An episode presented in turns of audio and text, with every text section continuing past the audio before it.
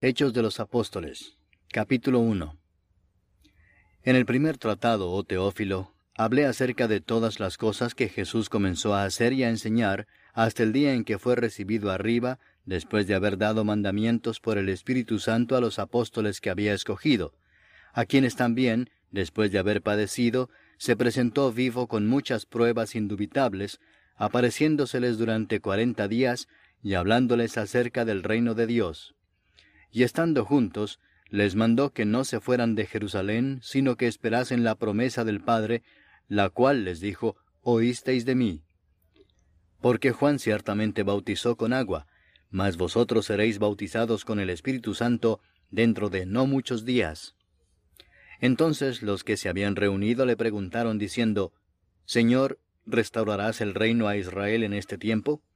Y les dijo, no os toca a vosotros saber los tiempos o las sazones que el Padre puso en su sola potestad, pero recibiréis poder cuando haya venido sobre vosotros el Espíritu Santo, y me seréis testigos en Jerusalén, en toda Judea, en Samaria y hasta lo último de la tierra.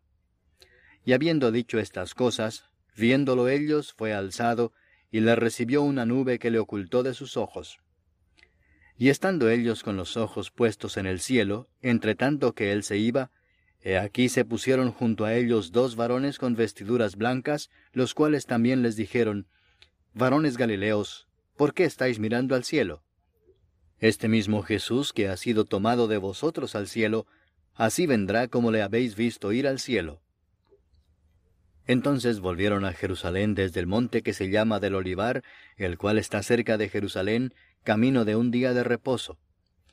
Y entrados subieron al aposento alto donde moraban Pedro y Jacobo, Juan, Andrés, Felipe, Tomás, Bartolomé, Mateo, Jacobo hijo de Alfeo, Simón el celote y Judas hermano de Jacobo. Todos estos perseveraban unánimes en oración y ruego con las mujeres y con María la madre de Jesús y con sus hermanos. En aquellos días Pedro se levantó en medio de los hermanos, y los reunidos eran como ciento veinte en número, y dijo, Varones hermanos, era necesario que se cumpliese la escritura en que el Espíritu Santo habló antes por boca de David acerca de Judas, que fue guía de los que prendieron a Jesús, y era contado con nosotros y tenía parte en este ministerio. Este pues con el salario de su iniquidad adquirió un campo, y cayendo de cabeza se reventó por la mitad y todas sus entrañas se derramaron. Y fue notorio a todos los habitantes de Jerusalén, de tal manera que aquel campo se llama en su propia lengua Aseldama, que quiere decir campo de sangre, porque está escrito en el libro de los Salmos, sea hecha desierta su habitación, y no haya quien more en ella, y tome otro su oficio. Es necesario, pues, que de estos hombres que han estado juntos con nosotros todo el tiempo que el Señor Jesús entraba y salía entre nosotros, comenzando desde el bautismo de Juan hasta el día en que de entre nosotros fue recibido arriba, uno sea hecho testigo con nosotros de su resurrección. Y señalaron a dos, a José llamado Barsabás, que tenía por sobrenombre justo, y a Matías. Y orando dijeron, Tú, Señor, que conoces los corazones de todos, muestra cuál de estos dos has escogido para que tome la parte de este ministerio y apostolado de que cayó Judas por transgresión para irse a su propio lugar. Y les echaron suertes, y la suerte cayó sobre Matías, y fue contado con los once apóstoles. Capítulo 2 Cuando llegó el día de Pentecostés, estaban todos unánimes juntos. Y de repente vino del cielo un estruendo como de un viento recio que soplaba, el cual llenó toda la casa donde estaban sentados, y se les aparecieron lenguas repartidas como de fuego, asentándose sobre cada uno de ellos. Y fueron todos llenos del Espíritu Santo, y comenzaron a hablar en otras lenguas, según el Espíritu les daba que hablasen. Moraban entonces en Jerusalén judíos, varones piadosos, de todas las naciones bajo el cielo. Y hecho este estruendo, se juntó la multitud, y estaban confusos porque cada uno les oía hablar en su propia lengua. Y estaban atónitos y maravillados, diciendo, Mirad, ¿no son Galileos todos estos que hablan? ¿Cómo pues les oímos nosotros hablar cada uno en nuestra lengua en la que hemos nacido? Partos, medos, elamitas, y los que habitamos en Mesopotamia, en Judea, en Capadocia, en el Ponto y en Asia, en Frigia y Panfilia, en Egipto y en las regiones de África más allá de Sirene, y romanos aquí residentes, tanto judíos como prosélitos, cretenses y árabes, les oímos hablar en nuestras lenguas las maravillas de Dios. Y estaban todos atónitos y perplejos, diciéndose unos a otros, ¿qué quiere decir esto? Mas otros, burlándose, decían, están llenos de mosto. Entonces Pedro, poniéndose en pie con los once, alzó la voz y les habló diciendo, Varones judíos y todos los que habitáis en Jerusalén, esto os sea notorio y oíd mis palabras. Porque estos no están ebrios como vosotros suponéis, puesto que es la hora tercera del día. Mas esto es lo dicho por el profeta Joel. Y en los postreros días, dice Dios, derramaré de mi espíritu sobre toda carne, y vuestros hijos y vuestras hijas profetizarán, vuestros jóvenes verán visiones, y vuestros ancianos soñarán sueños. Y de cierto sobre mis siervos y sobre mis siervas en aquellos días derramaré de mi espíritu, y profetizarán. Y daré prodigios arriba en el cielo, y señales abajo en la tierra, sangre y fuego y vapor de humo. El sol se convertirá en tinieblas y la luna en sangre, antes que venga el día del Señor grande y manifiesto y todo aquel que invocar el nombre del Señor será salvo. Varones israelitas, oíd estas palabras. Jesús Nazareno, varón aprobado por Dios entre vosotros con las maravillas, prodigios y señales que Dios hizo entre vosotros por medio de él, como vosotros mismos sabéis, a éste, entregado por el determinado consejo y anticipado conocimiento de Dios, prendisteis y matasteis por manos de inicuos, crucificándole, al cual Dios levantó, sueltos los dolores de la muerte, por cuanto era imposible que fuese retenido por ella. Porque David dice de él, Veía al Señor siempre delante de mí, porque está a mi diestra, no seré conmovido. Por lo cual mi corazón se alegró y se gozó mi lengua, y aun mi carne descansará en esperanza, porque no dejarás mi alma en el Hades, ni permitirás que tu santo vea corrupción. Me hiciste conocer los caminos de la vida, me llenarás de gozo con tu presencia. Varones hermanos, se os puede decir libremente del patriarca David, que murió y fue sepultado, y su sepulcro está con nosotros hasta el día de hoy. Pero siendo profeta, y sabiendo que con juramento Dios le había jurado que de su descendencia, en cuanto a la carne, levantaría al Cristo para que se sentase en su trono, viéndolo antes, habló de la resurrección de Cristo, que su alma no fue dejada en el Hades, ni su carne vio corrupción. A este Jesús resucitó Dios, de lo cual todos nosotros somos testigos. Así que, exaltado por la diestra de Dios, y habiendo recibido del Padre la promesa del Espíritu Santo, ha derramado esto que vosotros veis y oís.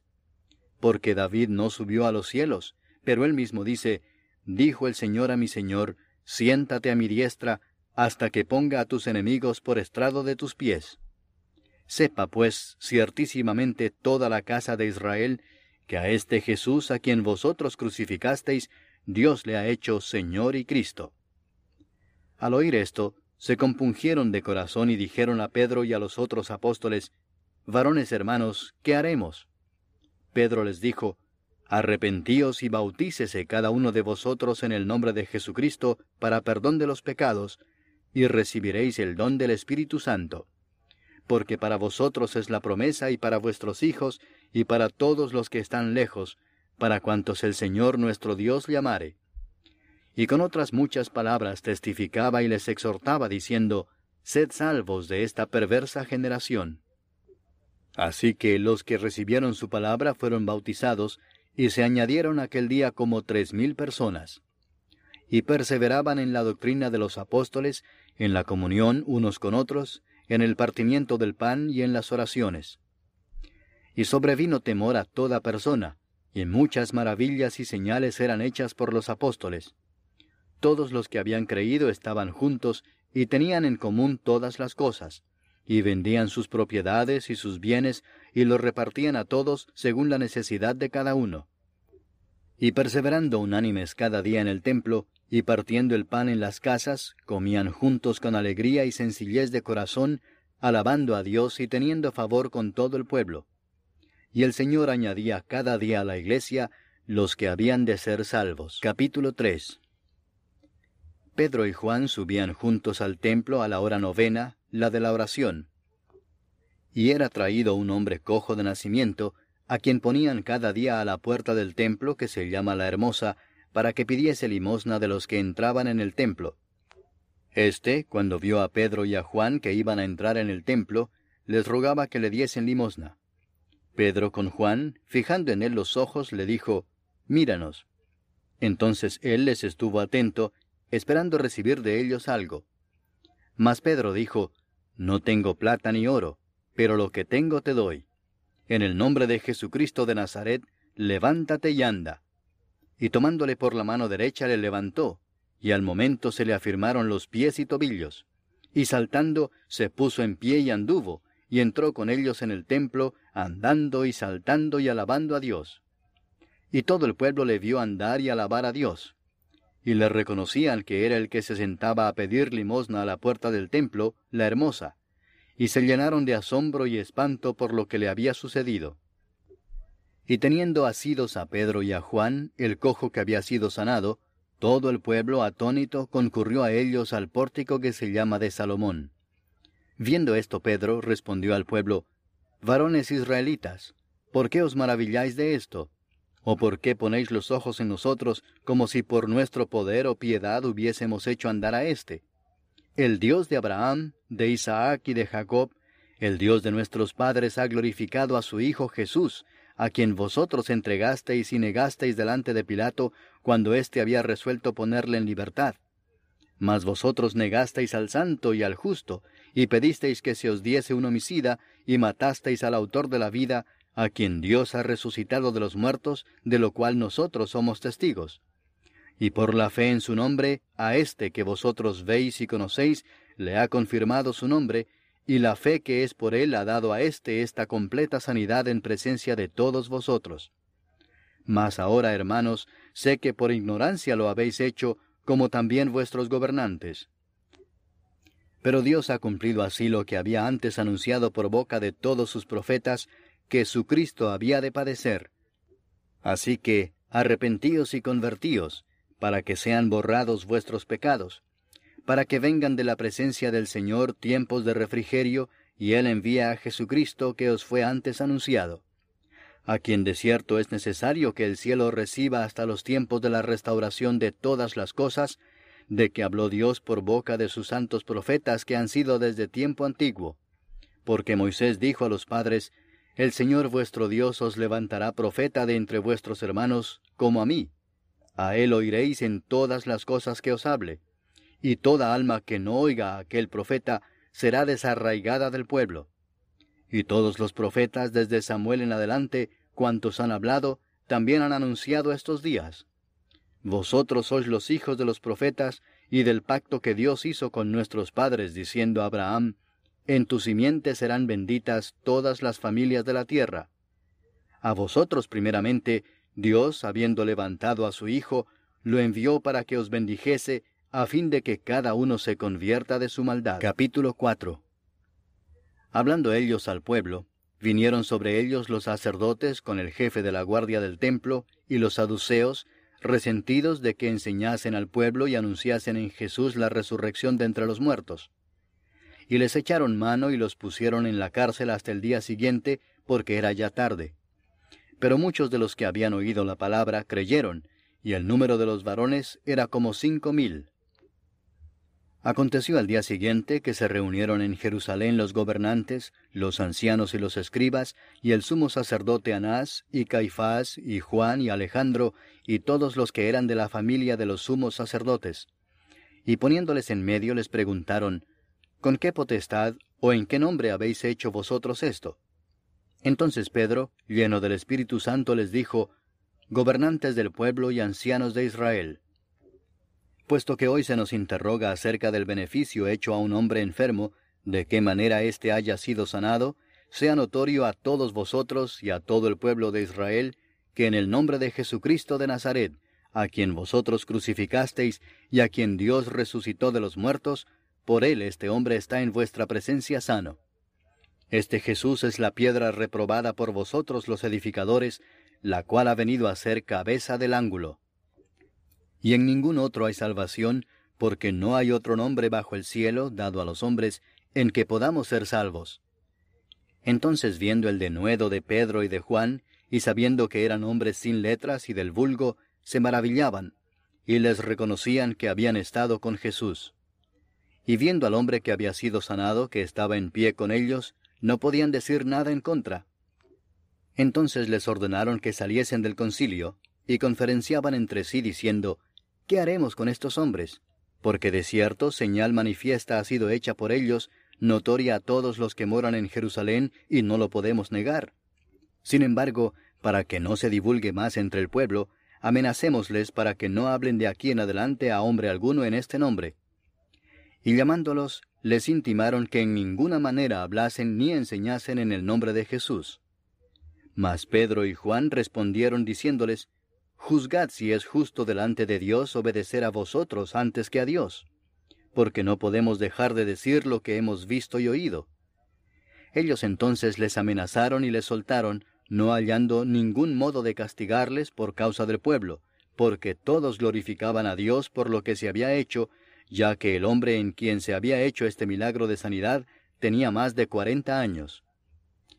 Y puestos en libertad, vinieron a los suyos y contaron todo lo que los principales sacerdotes y los ancianos les habían dicho.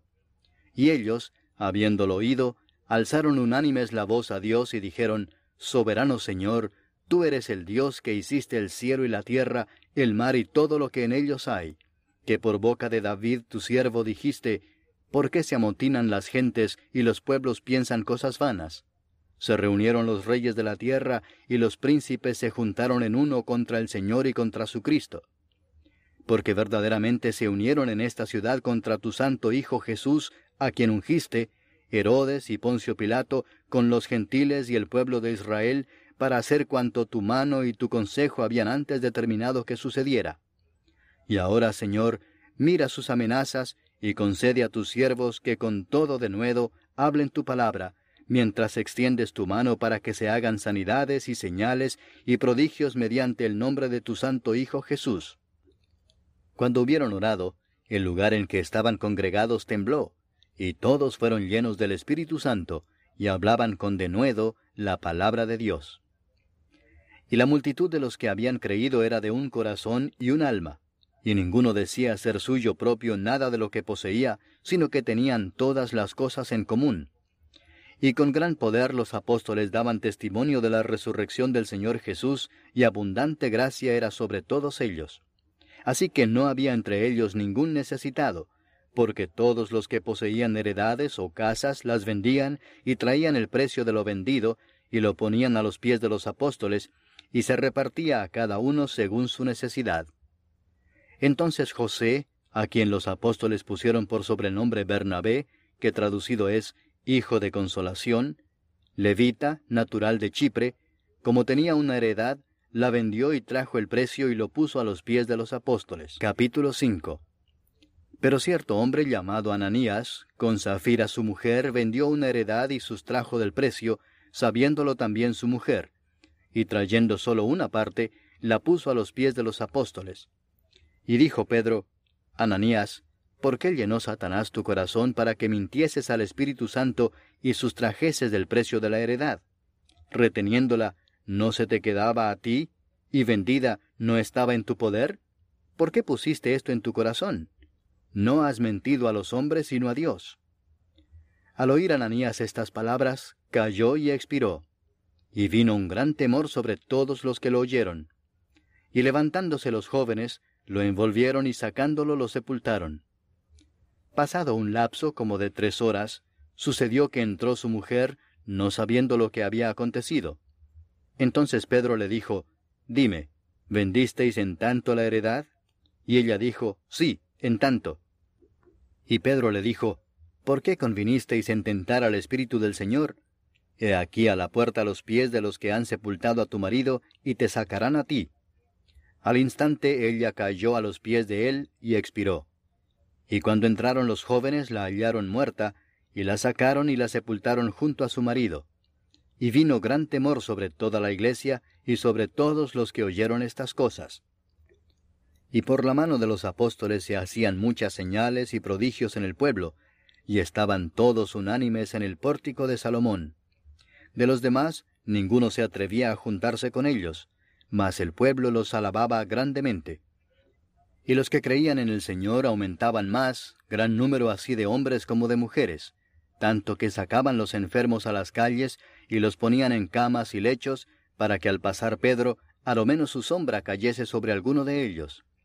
Y aun de las ciudades vecinas muchos venían a Jerusalén trayendo enfermos y atormentados de espíritus inmundos, y todos eran sanados. Entonces levantándose el sumo sacerdote y todos los que estaban con él, esto es, la secta de los saduceos, se llenaron de celos, y echaron mano a los apóstoles y los pusieron en la cárcel pública. Mas un ángel del Señor, abriendo de noche las puertas de la cárcel y sacándolos, dijo, Id y puestos en pie en el templo, anunciad al pueblo todas las palabras de esta vida. Habiendo oído esto, entraron de mañana en el templo y enseñaban. Entretanto, vinieron el sumo sacerdote y los que estaban con él, y convocaron al concilio y a todos los ancianos de los hijos de Israel, y enviaron a la cárcel para que fuesen traídos. Pero cuando llegaron los alguaciles, no los hallaron en la cárcel. Entonces volvieron y dieron aviso diciendo, Por cierto, la cárcel hemos hallado cerrada con toda seguridad, y los guardas afuera de pie ante las puertas.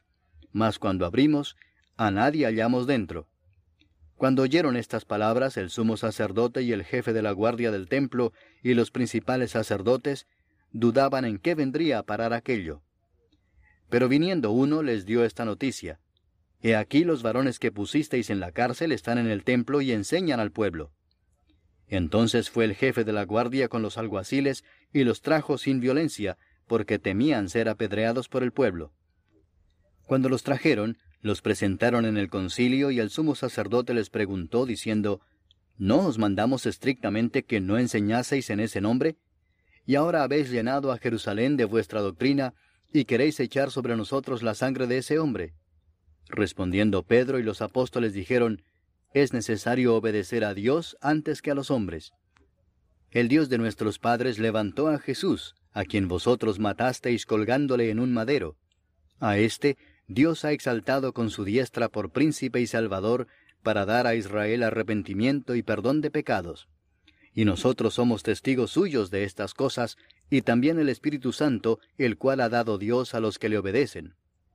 Ellos, oyendo esto, se enfurecían y querían matarlos. Entonces levantándose en el concilio un fariseo llamado Gamaliel, doctor de la ley, venerado de todo el pueblo, mandó que sacasen fuera por un momento a los apóstoles, y luego dijo, Varones israelitas, mirad por vosotros lo que vais a hacer respecto a estos hombres. Porque antes de estos días se levantó Teudas diciendo que era alguien, a éste se unió un número como de cuatrocientos hombres, pero él fue muerto, y todos los que le obedecían fueron dispersados y reducidos a nada. Después de éste se levantó Judas el Galileo en los días del censo, y llevó en pos de sí a mucho pueblo. Pereció también él, y todos los que le obedecían fueron dispersados. Y ahora os digo, apartaos de estos hombres y dejadlos, porque si este consejo o esta obra es de los hombres, se desvanecerá, mas si es de Dios, no la podréis destruir, no seáis tal vez hallados luchando contra Dios. Y convinieron con él, y llamando a los apóstoles después de azotarlos, les intimaron que no hablasen en el nombre de Jesús, y los pusieron en libertad. Y ellos salieron de la presencia del concilio, gozosos de haber sido tenidos por dignos de padecer afrenta por causa del nombre. Y todos los días en el templo y por las casas no cesaban de enseñar y predicar a Jesucristo. Capítulo 6 En aquellos días, como creciera el número de los discípulos, hubo murmuración de los griegos contra los hebreos de que las viudas de aquellos eran desatendidas en la distribución diaria.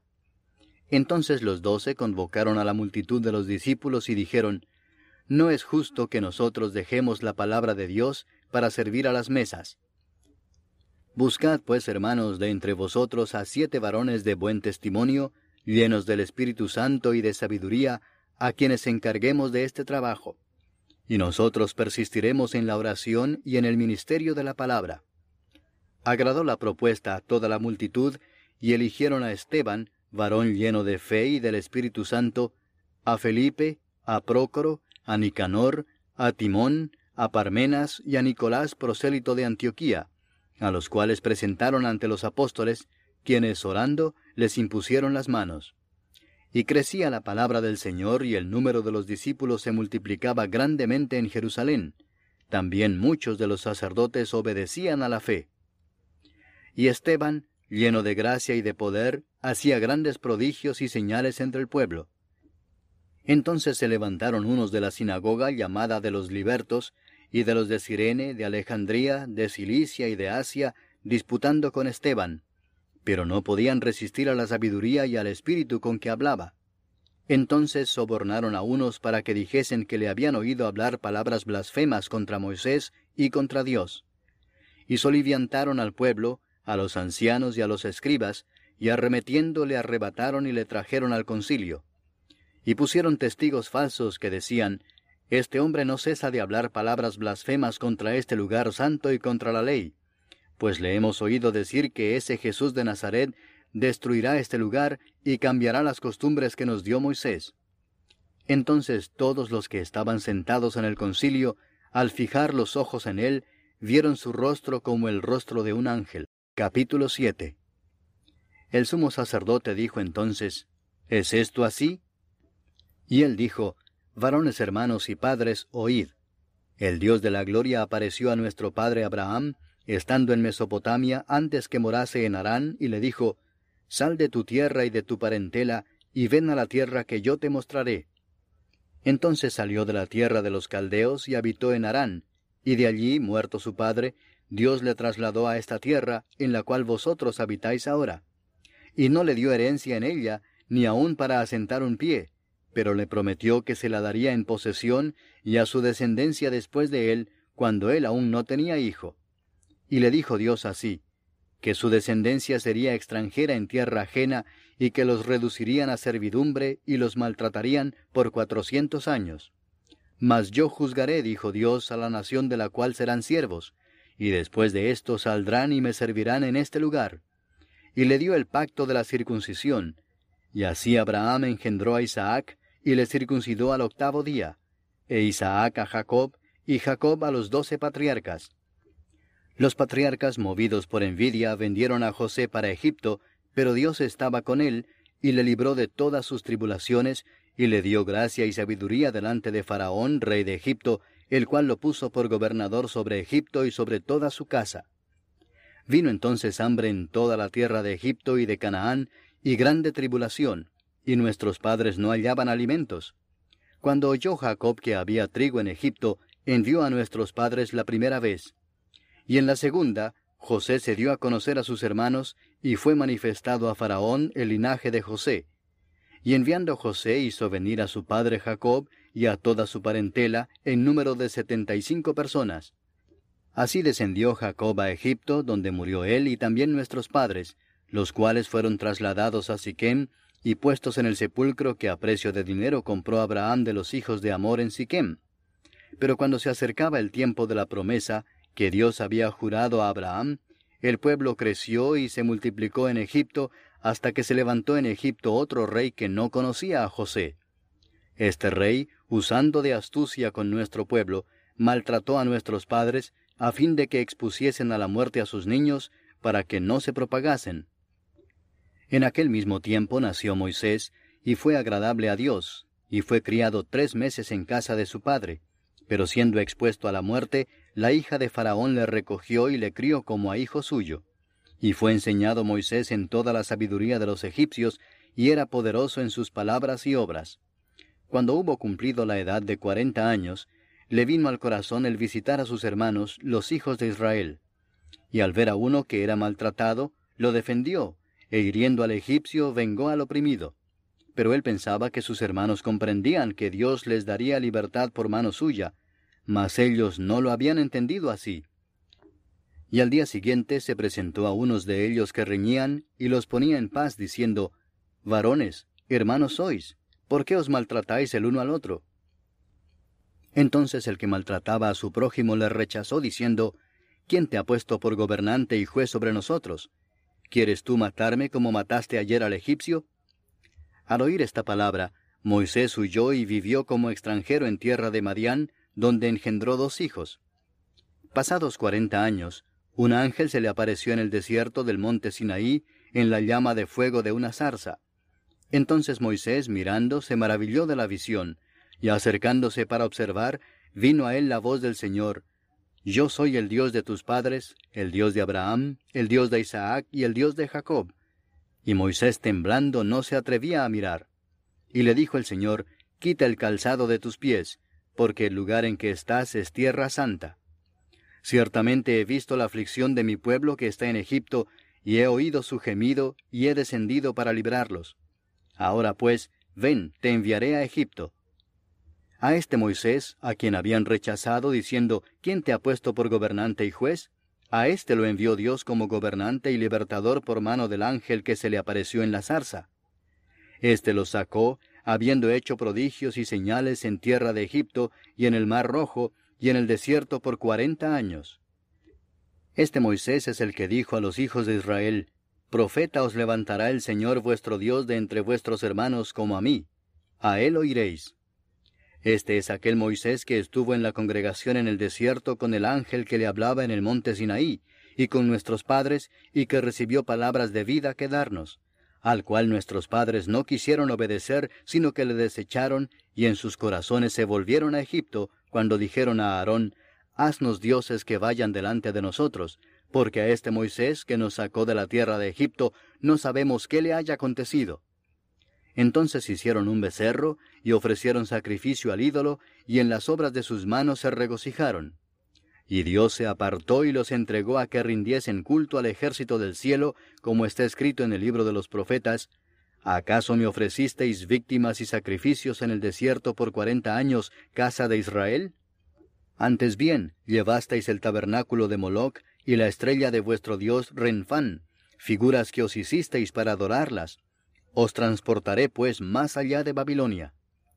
Tuvieron nuestros padres el tabernáculo del testimonio en el desierto, como había ordenado Dios cuando dijo a Moisés que lo hiciese conforme al modelo que había visto, el cual, recibido a su vez por nuestros padres, lo introdujeron con Josué al tomar posesión de la tierra de los gentiles, a los cuales Dios arrojó de la presencia de nuestros padres hasta los días de David. Este halló gracia delante de Dios y pidió proveer tabernáculo para el Dios de Jacob. Mas Salomón le edificó casa. Si bien el Altísimo no habita en templos hechos de mano, como dice el profeta, el cielo es mi trono, y la tierra el estrado de mis pies. ¿Qué casa me edificaréis? dice el Señor. ¿O cuál es el lugar de mi reposo? ¿No hizo mi mano todas estas cosas? duros de cerviz e incircuncisos de corazón y de oídos. Vosotros resistís siempre al Espíritu Santo como vuestros padres, así también vosotros. ¿A cuál de los profetas no persiguieron vuestros padres, y mataron a los que anunciaron de antemano la venida del justo, de quien vosotros ahora habéis sido entregadores y matadores? Vosotros que recibisteis la ley por disposición de ángeles y no la guardasteis. Oyendo estas cosas, se enfurecían en sus corazones y crujían los dientes contra él. Pero Esteban, lleno del Espíritu Santo, puestos los ojos en el cielo, vio la gloria de Dios y a Jesús que estaba a la diestra de Dios, y dijo, He aquí veo los cielos abiertos, y al Hijo del Hombre que está a la diestra de Dios. Entonces ellos, dando grandes voces, se taparon los oídos y arremetieron a una contra él, y echándole fuera de la ciudad le apedrearon, y los testigos pusieron sus ropas a los pies de un joven que se llamaba Saulo, y apedreaban a Esteban, mientras él invocaba y decía, Señor Jesús, recibe mi espíritu. Y puesto de rodillas, clamó a gran voz, Señor, no les tomes en cuenta este pecado. Y habiendo dicho esto, durmió. Capítulo 8 Y Saulo consentía en su muerte. En aquel día hubo una gran persecución contra la iglesia que estaba en Jerusalén, y todos fueron esparcidos por las tierras de Judea y de Samaria, salvo los apóstoles. Y hombres piadosos llevaron a enterrar a Esteban, e hicieron gran llanto sobre él. Y Saulo asolaba la iglesia, y entrando casa por casa, arrastraba a hombres y a mujeres y los entregaba en la cárcel. Pero los que fueron esparcidos iban por todas partes anunciando el Evangelio. Entonces Felipe, descendiendo a la ciudad de Samaria, les predicaba a Cristo. Y la gente unánime escuchaba atentamente las cosas que decía Felipe, oyendo y viendo las señales que hacía. Porque de muchos que tenían espíritus inmundos salían éstos dando grandes voces, y muchos paralíticos y cojos eran sanados. Así que había gran gozo en aquella ciudad. Pero había un hombre llamado Simón, que antes ejercía la magia en aquella ciudad y había engañado a la gente de Samaria haciéndose pasar por algún grande. A éste oían atentamente todos, desde el más pequeño hasta el más grande, diciendo, Este es el gran poder de Dios. Y le estaban atentos, porque con sus artes mágicas les había engañado mucho tiempo. Pero cuando creyeron a Felipe, que anunciaba el Evangelio del reino de Dios y el nombre de Jesucristo, se bautizaban hombres y mujeres. También creyó Simón mismo, y habiéndose bautizado estaba siempre con Felipe, y viendo las señales y grandes milagros que se hacían, estaba atónito. Cuando los apóstoles que estaban en Jerusalén oyeron que Samaria había recibido la palabra de Dios, enviaron allá a Pedro y a Juan, los cuales, habiendo venido, oraron por ellos para que recibiesen el Espíritu Santo, porque aún no había descendido sobre ninguno de ellos, sino que solamente habían sido bautizados en el nombre de Jesús. Entonces les imponían las manos y recibían el Espíritu Santo. Cuando vio Simón que por la imposición de las manos de los apóstoles se daba el Espíritu Santo, les ofreció dinero, diciendo, Dadme también a mí este poder, para que cualquiera a quien yo impusiere las manos reciba el Espíritu Santo. Entonces Pedro le dijo, Tu dinero perezca contigo, porque has pensado que el don de Dios se obtiene con dinero. No tienes tú parte ni suerte en este asunto, porque tu corazón no es recto delante de Dios.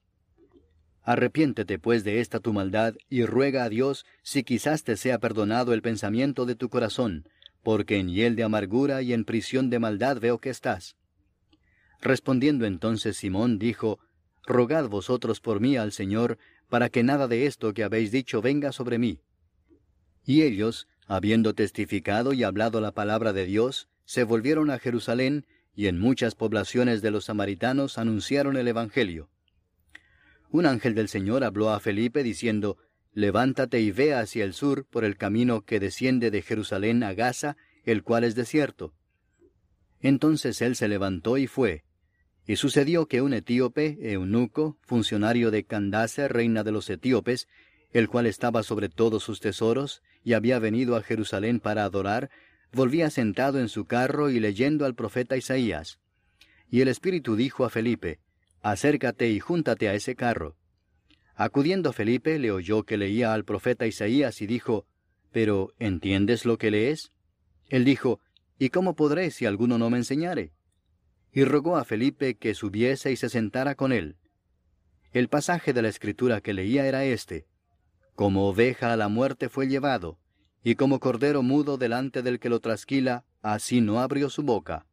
En su humillación no se le hizo justicia, mas su generación, ¿quién la contará? Porque fue quitada de la tierra su vida. Respondiendo el eunuco dijo a Felipe, Te ruego que me digas, ¿de quién dice el profeta esto? ¿De sí mismo o de algún otro? Entonces Felipe, abriendo su boca y comenzando desde esta escritura, le anunció el Evangelio de Jesús. Y yendo por el camino, llegaron a cierta agua y dijo el eunuco, Aquí hay agua, ¿qué impide que yo sea bautizado? Felipe dijo, si crees de todo corazón, bien puedes. Y respondiendo dijo, Creo que Jesucristo es el Hijo de Dios. Y mandó parar el carro, y descendieron ambos al agua, Felipe y el eunuco, y le bautizó. Cuando subieron del agua, el Espíritu del Señor arrebató a Felipe, y el eunuco no le vio más, y siguió gozoso su camino. Pero Felipe se encontró en Azoto, y pasando anunciaba el Evangelio en todas las ciudades, hasta que llegó a Cesarea. Capítulo 9 Saulo, respirando aún amenazas y muerte contra los discípulos del Señor, vino al sumo sacerdote y le pidió cartas para las sinagogas de Damasco, a fin de que si hallase algunos hombres o mujeres de este camino, los trajese presos a Jerusalén. Mas yendo por el camino, aconteció que al llegar cerca de Damasco, repentinamente le rodeó un resplandor de luz del cielo, y cayendo en tierra oyó una voz que le decía, Saulo, Saulo, ¿por qué me persigues? Él dijo, ¿Quién eres, Señor? Y le dijo, Yo soy Jesús, a quien tú persigues. Dura cosa te es dar cosas contra el aguijón. Él, temblando y temeroso, dijo, Señor, ¿qué quieres que yo haga? Y el Señor le dijo, Levántate y entra en la ciudad y se te dirá lo que debes hacer. Y los hombres que iban con Saulo se pararon atónitos, oyendo a la verdad la voz, mas sin ver a nadie. Entonces Saulo se levantó de tierra, y abriendo los ojos no veía a nadie. Así que, llevándole por la mano, le metieron en Damasco, donde estuvo tres días sin ver, y no comió ni bebió. Había entonces en Damasco un discípulo llamado Ananías, a quien el Señor dijo en visión, Ananías, y él respondió, Heme aquí, Señor. Y el Señor le dijo, Levántate y ve a la calle que se llama derecha, y busca en casa de Judas a uno llamado Saulo de Tarso, porque aquí él ora, y ha visto en visión a un varón llamado Ananías, que entra y le pone las manos encima para que recobre la vista. Entonces Ananías respondió, Señor, he oído de muchos acerca de este hombre, cuántos males ha hecho a tus santos en Jerusalén. Y aún aquí tiene autoridad de los principales sacerdotes para prender a todos los que invocan tu nombre. El Señor le dijo, Ve, porque instrumento escogido me es este para llevar mi nombre en presencia de los gentiles y de reyes y de los hijos de Israel, porque yo le mostraré cuánto le es necesario padecer por mi nombre. Fue entonces Ananías y entró en la casa, y poniendo sobre él las manos dijo, Hermano Saulo, el Señor Jesús que se te apareció en el camino por donde venías, me ha enviado para que recibas la vista y seas lleno del Espíritu Santo y al momento le cayeron de los ojos como escamas, y recibió al instante la vista, y levantándose fue bautizado. Y habiendo tomado alimento, recobró fuerzas. Y estuvo Saulo por algunos días con los discípulos que estaban en Damasco. Enseguida predicaba a Cristo en las sinagogas, diciendo que éste era el Hijo de Dios. Y todos los que le oían estaban atónitos y decían, ¿No es este el que asolaba en Jerusalén a los que invocaban este nombre, y a eso vino acá, para llevarlos presos ante los principales sacerdotes? Pero Saulo mucho más se esforzaba y confundía a los judíos que moraban en Damasco, demostrando que Jesús era el Cristo. Pasados muchos días, los judíos resolvieron en consejo matarle, pero sus acechanzas llegaron a conocimiento de Saulo, y ellos guardaban las puertas de día y de noche para matarle. Entonces los discípulos, tomándole de noche, le bajaron por el muro, descolgándole en una canasta. Cuando llegó a Jerusalén trataba de juntarse con los discípulos, pero todos le tenían miedo no creyendo que fuese discípulo. Entonces Bernabé, tomándole, lo trajo a los apóstoles y les contó cómo Saulo había visto en el camino al Señor, el cual le había hablado, y cómo en Damasco había hablado valerosamente en el nombre de Jesús y estaba con ellos en Jerusalén, y entraba y salía, y hablaba denodadamente en el nombre del Señor, y disputaba con los griegos, pero éstos procuraban matarle. Cuando supieron esto los hermanos, le llevaron hasta Cesarea y le enviaron a Tarso. Entonces las iglesias tenían paz por toda Judea, Galilea y Samaria, y eran edificadas andando en el temor del Señor, y se acrecentaban fortalecidas por el Espíritu Santo. Aconteció que Pedro, visitando a todos, vino también a los santos que habitaban en Lida, y halló allí a uno que se llamaba Eneas, que hacía ocho años que estaba en cama, pues era paralítico. Y le dijo Pedro, Eneas, Jesucristo te sana, levántate y haz tu cama. Y enseguida se levantó. Y le vieron todos los que habitaban en Lida y en Sarón, los cuales se convirtieron al Señor. Había entonces en Jope una discípula llamada Tabita, que traducido quiere decir Dorcas. Esta abundaba en buenas obras y en limosnas que hacía. Y aconteció que en aquellos días enfermó y murió. Después de lavada la pusieron en una sala. Y como Lidia estaba cerca de Jope, los discípulos, oyendo que Pedro estaba allí, le enviaron dos hombres a rogarle, No tardes en venir a nosotros. Levantándose entonces Pedro fue con ellos, y cuando llegó le llevaron a la sala donde le rodearon todas las viudas, llorando y mostrando las túnicas y los vestidos que Dorcas hacía cuando estaba con ellas. Entonces, sacando a todos, Pedro se puso de rodillas y oró, y volviéndose al cuerpo dijo, Tabita, levántate. Y ella abrió los ojos, y al ver a Pedro se incorporó. Y él, dándole la mano, la levantó. Entonces, llamando a los santos y a las viudas, la presentó viva. Esto fue notorio en toda Jope, y muchos creyeron en el Señor. Y aconteció que se quedó muchos días en Jope, en casa de un cierto Simón, curtidor. Capítulo 10. Había en Cesarea un hombre llamado Cornelio, centurión de la compañía llamada la italiana, piadoso y temeroso de Dios con toda su casa, y que hacía muchas limosnas al pueblo, y oraba a Dios siempre. Este vio claramente en una visión, como a la hora novena del día, que un ángel de Dios entraba donde él estaba y le decía, Cornelio. Él, mirándole fijamente y atemorizado, dijo, ¿Qué es, Señor? Y le dijo, Tus oraciones y tus limosnas han subido para memoria delante de Dios. Envía pues ahora hombres a Jope, y haz venir a Simón, el que tiene por sobrenombre Pedro. Este posa en casa de cierto Simón curtidor, que tiene su casa junto al mar. Él te dirá lo que es necesario que hagas. Ido el ángel que hablaba con Cornelio, éste llamó a dos de sus criados y a un devoto soldado de los que le asistían, a los cuales envió a Jope después de haberles contado todo. Al día siguiente, mientras ellos iban por el camino y se acercaban a la ciudad, Pedro subió a la azotea para orar cerca de la hora sexta. Y tuvo gran hambre, y quiso comer, pero mientras le preparaban algo, le sobrevino un éxtasis, y vio el cielo abierto, y que descendía algo semejante a un gran lienzo, que atado de las cuatro puntas era bajado a la tierra, en el cual había de todos los cuadrúpedos terrestres y reptiles y aves del cielo. Y le vino una voz, Levántate, Pedro, mata y come. Entonces Pedro dijo, Señor, no, porque ninguna cosa común o inmunda he comido jamás. Volvió la voz a él la segunda vez, Lo que Dios limpió no lo llames tú común. Esto se hizo tres veces, y aquel lienzo volvió a ser recogido en el cielo. Y mientras Pedro estaba perplejo dentro de sí sobre lo que significaría la visión que había visto, he aquí los hombres que habían sido enviados por Cornelio, los cuales, preguntando por la casa de Simón, llegaron a la puerta. Y llamando preguntaron si moraba allí un Simón que tenía por sobrenombre Pedro. Y mientras Pedro pensaba en la visión, le dijo el Espíritu, He aquí tres hombres te buscan. Levántate pues y desciende, y no dudes de ir con ellos, porque yo los he enviado. Entonces Pedro, descendiendo a donde estaban los hombres que fueron enviados por Cornelio, les dijo, He aquí yo soy el que buscáis. ¿Cuál es la causa por la que habéis venido? Ellos dijeron, Cornelio el centurión, varón justo y temeroso de Dios, y que tiene buen testimonio en toda la nación de los judíos, ha recibido instrucciones de un santo ángel de hacerte venir a su casa para oír tus palabras. Entonces, haciéndoles entrar, los hospedó, y al día siguiente, levantándose, se fue con ellos, y le acompañaron algunos de los hermanos de Jope.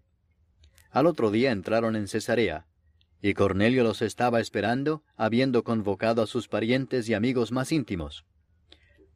Cuando Pedro entró, salió Cornelio a recibirle, y postrándose a sus pies, adoró. Mas Pedro le levantó diciendo, Levántate, pues yo mismo también soy hombre. Y hablando con él entró y halló a muchos que se habían reunido, y les dijo, Vosotros sabéis cuán abominable es para un varón judío juntarse o acercarse a un extranjero, pero a mí me ha mostrado Dios que a ningún hombre llame común o inmundo, por lo cual al ser llamado vine sin replicar. Así que pregunto, ¿por qué causa me habéis hecho venir? Entonces Cornelio dijo, Hace cuatro días que a esta hora yo estaba en ayunas, y a la hora novena, mientras oraba en mi casa, vi que se puso delante de mí un varón con vestido resplandeciente y dijo, Cornelio, tu oración ha sido oída, y tus limosnas han sido recordadas delante de Dios. Envía pues a Jope, y haz venir a Simón el que tiene por sobrenombre Pedro, el cual mora en casa de Simón, un curtidor, junto al mar, y cuando llegue, él te hablará. Así que luego envié por ti, y tú has hecho bien en venir. Ahora pues todos nosotros estamos aquí en la presencia de Dios para oír todo lo que Dios te ha mandado. Entonces Pedro, abriendo la boca, dijo, En verdad comprendo que Dios no hace acepción de personas, sino que en toda nación se agrada del que le teme y hace justicia. Dios envió mensaje a los hijos de Israel, anunciando el Evangelio de la paz por medio de Jesucristo. Este es Señor de todos. Vosotros sabéis lo que se divulgó por toda Judea, comenzando desde Galilea, después del bautismo que predicó Juan, cómo Dios ungió con el Espíritu Santo y con poder a Jesús de Nazaret, y cómo éste anduvo haciendo bienes y sanando a todos los oprimidos por el diablo, porque Dios estaba con él. Y nosotros somos testigos de todas las cosas que Jesús hizo en la tierra de Judea y en Jerusalén, a quien mataron colgándole en un madero. A éste levantó Dios al tercer día, e hizo que se manifestase, no a todo el pueblo, sino a los testigos que Dios había ordenado de antemano, a nosotros que comimos y bebimos con él después que resucitó de los muertos. Y nos mandó que predicásemos al pueblo y testificásemos que Él es el que Dios ha puesto por juez de vivos y muertos. De éste dan testimonio todos los profetas, que todos los que en Él creyeren recibirán perdón de pecados por su nombre. Mientras aún hablaba Pedro estas palabras, el Espíritu Santo cayó sobre todos los que oían el discurso. Y los fieles de la circuncisión que habían venido con Pedro se quedaron atónitos de que también sobre los gentiles se derramase el don del Espíritu Santo, porque los oían que hablaban en lenguas y que magnificaban a Dios. Entonces respondió Pedro, ¿Puede acaso alguno impedir el agua para que no sean bautizados estos que han recibido el Espíritu Santo también como nosotros? Y mandó bautizarles en el nombre del Señor Jesús. Entonces le rogaron que se quedase por algunos días. Capítulo 11. Oyeron los apóstoles y los hermanos que estaban en Judea, que también los gentiles habían recibido la palabra de Dios. Y cuando Pedro subió a Jerusalén, disputaban con él los que eran de la circuncisión, diciendo, ¿Por qué has entrado en casa de hombres incircuncisos y has comido con ellos? Entonces comenzó Pedro a contarles por orden lo sucedido, diciendo, estaba yo en la ciudad de Jope, orando, y vi en éxtasis una visión, algo semejante a un gran lienzo que descendía, que por las cuatro puntas era bajado del cielo y venía hasta mí. Cuando fijé en él los ojos, consideré y vi cuadrúpedos terrestres y fieras y reptiles y aves del cielo. Y oí una voz que me decía, Levántate, Pedro, mata y come. Y dije, Señor, no, porque ninguna cosa común o inmunda entró jamás en mi boca. Entonces la voz me respondió del cielo por segunda vez, Lo que Dios limpió, no lo llames tú común. Y esto se hizo tres veces, y volvió todo a ser llevado arriba al cielo. Y he aquí, luego llegaron tres hombres a la casa donde yo estaba, enviados a mí desde Cesarea. Y el Espíritu me dijo que fuese con ellos sin dudar. Fueron también conmigo estos seis hermanos, y entramos en casa de un varón, quien nos contó cómo había visto en su casa un ángel, que se puso en pie y le dijo, Envía hombres a Jope y haz venir a Simón el que tiene por sobrenombre Pedro. Él te hablará palabras por las cuales serás salvo tú y toda tu casa. Y cuando comencé a hablar, cayó el Espíritu Santo sobre ellos también, como sobre nosotros al principio. Entonces me acordé de lo dicho por el Señor cuando dijo, Juan ciertamente bautizó en agua, mas vosotros seréis bautizados con el Espíritu Santo. Si Dios pues les concedió también el mismo don que a nosotros que hemos creído en el Señor Jesucristo, ¿quién era yo que pudiese estorbar a Dios? Entonces, oídas estas cosas, callaron y glorificaron a Dios diciendo, de manera que también a los gentiles ha dado Dios arrepentimiento para vida. Ahora bien, los que habían sido esparcidos a causa de la persecución que hubo con motivo de Esteban, pasaron hasta Fenicia, Chipre y Antioquía, no hablando a nadie la palabra, sino solo a los judíos. Pero había entre ellos unos varones de Chipre y de Sirene, los cuales cuando entraron en Antioquía hablaron también a los griegos, anunciando el Evangelio del Señor Jesús. Y la mano del Señor estaba con ellos, y gran número creyó y se convirtió al Señor. Llegó la noticia de estas cosas a oídos de la iglesia que estaba en Jerusalén, y enviaron a Bernabé que fuese hasta Antioquía. Este, cuando llegó y vio la gracia de Dios, se regocijó y exhortó a todos a que con propósito de corazón permaneciesen fieles al Señor, porque era varón bueno y lleno del Espíritu Santo y de fe, y una gran multitud fue agregada al Señor. Después fue Bernabé a Tarso para buscar a Saulo, y hallándole le trajo a Antioquía. Y se congregaron allí todo un año con la iglesia y enseñaron a mucha gente, y a los discípulos se les llamó cristianos por primera vez en Antioquía. En aquellos días unos profetas descendieron de Jerusalén a Antioquía, y levantándose uno de ellos, llamado Agabo, daba a entender por el Espíritu que vendría una gran hambre en toda la tierra habitada, la cual sucedió en tiempo de Claudio. Entonces los discípulos, cada uno conforme a lo que tenía, determinaron enviar socorro a los hermanos que habitaban en Judea, lo cual en efecto hicieron, enviándolo a los ancianos por mano de Bernabé y de Saulo. Capítulo 12. En aquel mismo tiempo el rey Herodes echó mano a algunos de la iglesia para maltratarles, y mató a espada a Jacobo, hermano de Juan, y viendo que esto había agradado a los judíos, procedió a prender también a Pedro. Eran entonces los días de los panes sin levadura. Y habiéndole tomado preso, le puso en la cárcel, entregándole a cuatro grupos de cuatro soldados cada uno, para que le custodiasen, y se proponía sacarle al pueblo después de la Pascua. Así que Pedro estaba custodiado en la cárcel, pero la iglesia hacía sin cesar oración a Dios por él. Y cuando Herodes le iba a sacar, aquella misma noche estaba Pedro durmiendo entre dos soldados, sujeto con dos cadenas, y los guardas delante de la puerta custodiaban la cárcel. Y he aquí que se presentó un ángel del Señor, y una luz resplandeció en la cárcel, y tocando a Pedro en el costado le despertó diciendo, Levántate pronto. Y las cadenas se le cayeron de las manos. Le dijo el ángel, Cíñete y átate las sandalias. Y lo hizo así. Y le dijo, Envuélvete en tu manto y sígueme. Y saliendo le seguía, pero no sabía que era verdad lo que hacía el ángel, sino que pensaba que veía una visión.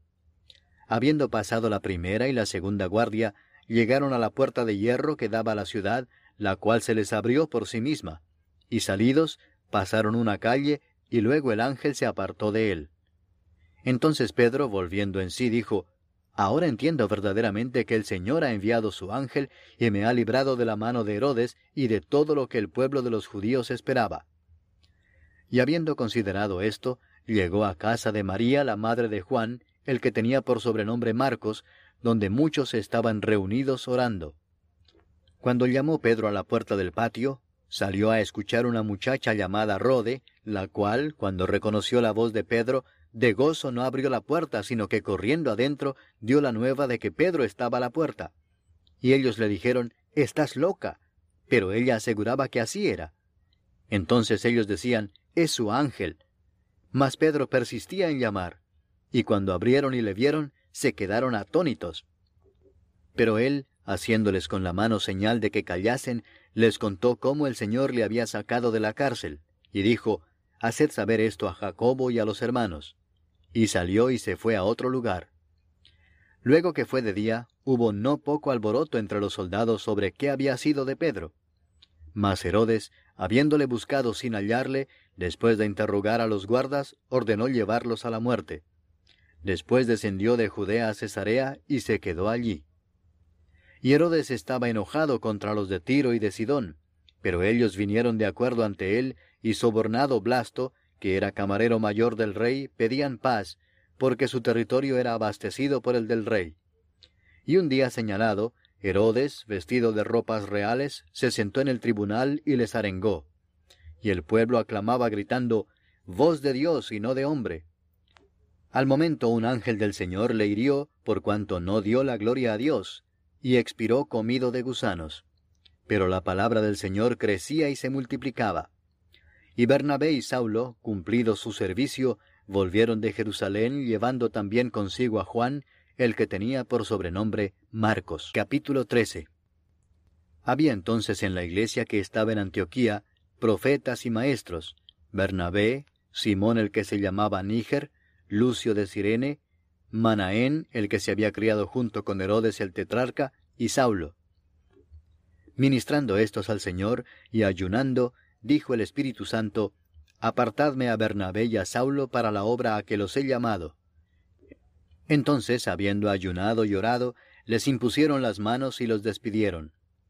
Ellos entonces, enviados por el Espíritu Santo, descendieron a Seleucia y de allí navegaron a Chipre y llegados a Salamina, anunciaban la palabra de Dios en las sinagogas de los judíos. Tenían también a Juan de ayudante, y habiendo atravesado toda la isla hasta Pafos, hallaron a cierto mago, falso profeta, judío, llamado Bar Jesús, que estaba con el procónsul Sergio Pablo, varón prudente. Este, llamando a Bernabé y a Saulo, deseaba oír la palabra de Dios. Pero les resistía Elimas, el mago, pues así se traduce su nombre, procurando apartar de la fe al procónsul. Entonces Saulo, que también es Pablo, lleno del Espíritu Santo, fijando en él los ojos, dijo, Oh lleno de todo engaño y de toda maldad, hijo del diablo, enemigo de toda justicia, ¿no cesarás de trastornar los caminos rectos del Señor? Ahora pues he aquí la mano del Señor está contra ti, y serás ciego, y no verás el sol por algún tiempo. E inmediatamente cayeron sobre él oscuridad y tinieblas, y andando alrededor buscaba quien le condujese de la mano. Entonces el procónsul, viendo lo que había sucedido, creyó, maravillado de la doctrina del Señor. Habiendo zarpado de Pafos, Pablo y sus compañeros arribaron a Perge de Panfilia, pero Juan, apartándose de ellos, volvió a Jerusalén. Ellos, pasando de Perge, llegaron a Antioquía de Pisidia, y entraron en la sinagoga un día de reposo, y se sentaron. Y después de la lectura de la ley y de los profetas, los principales de la sinagoga mandaron a decirles, Varones hermanos, si tenéis alguna palabra de exhortación para el pueblo, hablad. Entonces Pablo, levantándose, hecha señal de silencio con la mano, dijo, Varones israelitas y los que teméis a Dios, oíd. El Dios de este pueblo de Israel escogió a nuestros padres y enalteció al pueblo, siendo ellos extranjeros en tierra de Egipto, y con brazo levantado los sacó de ella. Y por un tiempo como de cuarenta años los soportó en el desierto, y habiendo destruido siete naciones en la tierra de Canaán, les dio en herencia su territorio. Después, como por cuatrocientos cincuenta años, les dio jueces hasta el profeta Samuel. Luego pidieron rey, y Dios les dio a Saúl hijo de Cis, varón de la tribu de Benjamín, por cuarenta años. Quitado éste, les levantó por rey a David, de quien dio también testimonio diciendo, He hallado a David, hijo de Isaí, varón conforme a mi corazón, quien hará todo lo que yo quiero. De la descendencia de éste y conforme a la promesa, Dios levantó a Jesús por Salvador a Israel. Antes de su venida, predicó Juan el bautismo de arrepentimiento a todo el pueblo de Israel. Mas cuando Juan terminaba su carrera, dijo, ¿Quién pensáis que soy? No soy yo él, mas he aquí viene tras mí uno de quien no soy digno de desatar el calzado de los pies. Varones hermanos, hijos del linaje de Abraham, y los que entre vosotros teméis a Dios, a vosotros es enviada la palabra de esta salvación, porque los habitantes de Jerusalén y sus gobernantes, no conociendo a Jesús ni las palabras de los profetas que se leen todos los días de reposo, las cumplieron al condenarle y sin hallar en él causa digna de muerte, pidieron a Pilato que se le matase. Y habiendo cumplido todas las cosas que de él estaban escritas, quitándolo del madero lo pusieron en el sepulcro. Mas Dios le levantó de los muertos. Y él se apareció durante muchos días a los que habían subido juntamente con él de Galilea a Jerusalén, los cuales ahora son sus testigos ante el pueblo. Y nosotros también os anunciamos el Evangelio de aquella promesa hecha a nuestros padres, la cual Dios ha cumplido a los hijos de ellos, a nosotros, resucitando a Jesús, como está escrito también en el Salmo segundo, Mi hijo eres tú, yo te he engendrado hoy. Y en cuanto a que le levantó de los muertos para nunca más volver a corrupción, lo dijo así, Os daré las misericordias fieles de David. Por eso dice también en otro salmo, No permitirás que tu santo vea corrupción. Porque la verdad David, habiendo servido a su propia generación según la voluntad de Dios, durmió y fue reunido con sus padres y vio corrupción. Mas aquel a quien Dios levantó no vio corrupción. Sabed pues esto, varones hermanos, que por medio de él se os anuncia perdón de pecados, y que de todo aquello de que por la ley de Moisés no pudisteis ser justificados, en él es justificado todo aquel que cree. Mirad pues que no venga sobre vosotros lo que está dicho en los profetas. Mirad, oh menospreciadores, y asombraos y desapareced, porque yo hago una obra en vuestros días, obra que no creeréis si alguien os la contare. Cuando salieron ellos de la sinagoga de los judíos, los gentiles les rogaron que el siguiente día de reposo les hablasen de estas cosas. Y despedida la congregación, muchos de los judíos y de los prosélitos piadosos siguieron a Pablo y a Bernabé, quienes hablándoles les persuadían a que perseverasen en la gracia de Dios. El siguiente día de reposo se juntó casi toda la ciudad para oír la palabra de Dios. Pero viendo los judíos la muchedumbre, se llenaron de celos y rebatían lo que Pablo decía, contradiciendo y blasfemando. Entonces Pablo y Bernabé, hablando con denuedo, dijeron, A vosotros a la verdad era necesario que se os hablase primero la palabra de Dios, mas puesto que la desecháis y no os juzgáis dignos de la vida eterna, he aquí nos volvemos a los gentiles. Porque así nos ha mandado el Señor, diciendo, Te he puesto para luz de los gentiles, a fin de que seas para salvación hasta lo último de la tierra. Los gentiles, oyendo esto, se regocijaban y glorificaban la palabra del Señor, y creyeron todos los que estaban ordenados para vida eterna. Y la palabra del Señor se difundía por toda aquella provincia. Pero los judíos instigaron a mujeres piadosas y distinguidas y a los principales de la ciudad, y levantaron persecución contra Pablo y Bernabé, y los expulsaron de sus límites. Ellos entonces, sacudiendo contra ellos el polvo de sus pies, llegaron a Iconio. Y los discípulos estaban llenos de gozo y del Espíritu Santo. Capítulo 14 Aconteció en Iconio que entraron juntos en la sinagoga de los judíos, y hablaron de tal manera que creyó una gran multitud de judíos y asimismo de griegos. Mas los judíos que no creían excitaron y corrompieron los ánimos de los gentiles contra los hermanos. Por tanto, se detuvieron allí mucho tiempo, hablando con denuedo, confiados en el Señor, el cual daba testimonio a la palabra de su gracia, concediendo que se hiciesen por las manos de ellos señales y prodigios. Y la gente de la ciudad estaba dividida, unos estaban con los judíos y otros con los apóstoles. Pero cuando los judíos y los gentiles juntamente con sus gobernantes se lanzaron a afrentarlos y apedrearlos, habiéndolo sabido, huyeron a Listra y Derbe, ciudades de Licaonia y a toda la región circunvecina, y allí predicaban el Evangelio. Y cierto hombre de Listra estaba sentado, imposibilitado de los pies, cojo de nacimiento, que jamás había andado. Este oyó hablar a Pablo, el cual, fijando en él sus ojos, y viendo que tenía fe para ser sanado, dijo a gran voz, Levántate derecho sobre tus pies. Y él saltó y anduvo.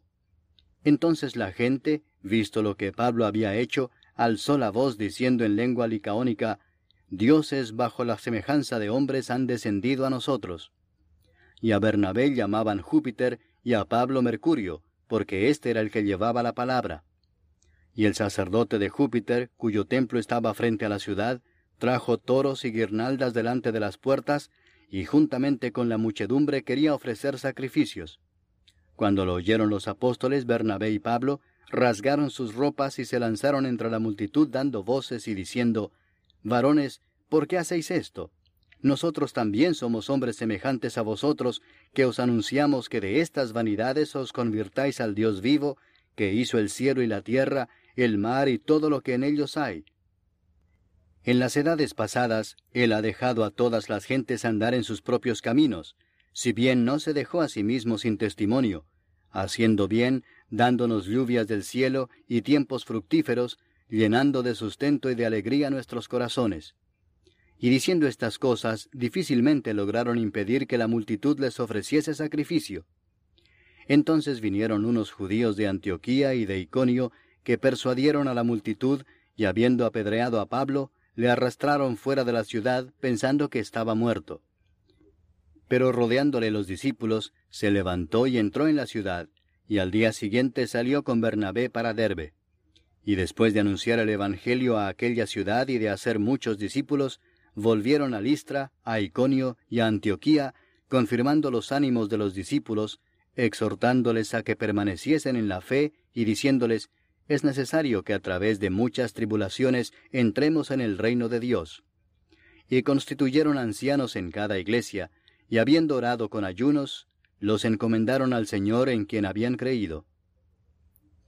Pasando luego por Pisidia, vinieron a Panfilia, y habiendo predicado la palabra en Perge, descendieron a Atalia. De allí navegaron a Antioquía, desde donde habían sido encomendados a la gracia de Dios para la obra que habían cumplido. Y habiendo llegado y reunido a la iglesia, refirieron cuán grandes cosas había hecho Dios con ellos y cómo había abierto la puerta de la fe a los gentiles. Y se quedaron allí mucho tiempo con los discípulos. Capítulo 15. Entonces algunos que venían de Judea enseñaban a los hermanos, Si no os circuncidáis conforme al rito de Moisés, no podéis ser salvos. Como Pablo y Bernabé tuviesen una discusión y contienda no pequeña con ellos, se dispuso que subiesen Pablo y Bernabé a Jerusalén y algunos otros de ellos a los apóstoles y los ancianos para tratar esta cuestión. Ellos pues, habiendo sido encaminados por la iglesia, pasaron por Fenicia y Samaria, contando la conversión de los gentiles, y causaban gran gozo a todos los hermanos. Y llegados a Jerusalén, fueron recibidos por la iglesia y los apóstoles y los ancianos, y refirieron todas las cosas que Dios había hecho con ellos. Pero algunos de la secta de los fariseos que habían creído, se levantaron diciendo, Es necesario circuncidarlos y mandarles que guarden la ley de Moisés. Y se reunieron los apóstoles y los ancianos para conocer de este asunto. Y después de mucha discusión, Pedro se levantó y les dijo, Varones hermanos, vosotros sabéis cómo ya hace algún tiempo que Dios escogió que los gentiles oyesen por mi boca la palabra del Evangelio y creyesen. Y Dios, que conoce los corazones, les dio testimonio dándoles el Espíritu Santo lo mismo que a nosotros. Y ninguna diferencia hizo entre nosotros y ellos, purificando por la fe sus corazones. Ahora pues, ¿por qué tentáis a Dios poniendo sobre la cerviz de los discípulos un yugo que ni nuestros padres ni nosotros hemos podido llevar? Antes creemos que por la gracia del Señor Jesús seremos salvos, de igual modo que ellos.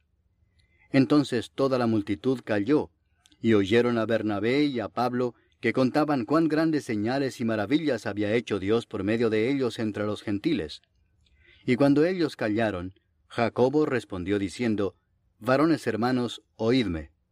Simón ha contado cómo Dios visitó por primera vez a los gentiles para tomar de ellos pueblo para su nombre.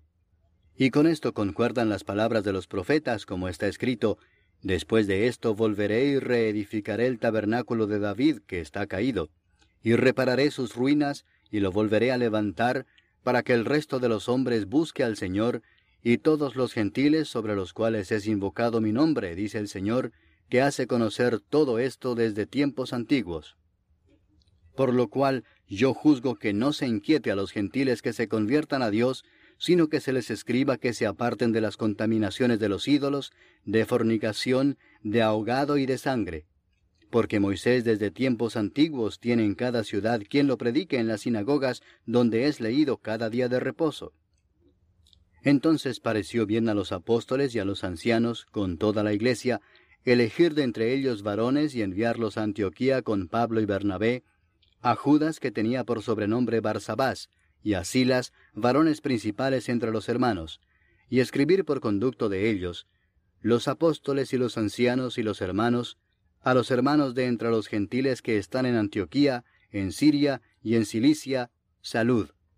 Por cuanto hemos oído que algunos que han salido de nosotros, a los cuales no dimos orden, os han inquietado con palabras, perturbando vuestras almas, mandando circuncidaros y guardar la ley, nos ha parecido bien, habiendo llegado a un acuerdo, elegir varones y enviarlos a vosotros con nuestros amados Bernabé y Pablo, hombres que han expuesto su vida por el nombre de nuestro Señor Jesucristo.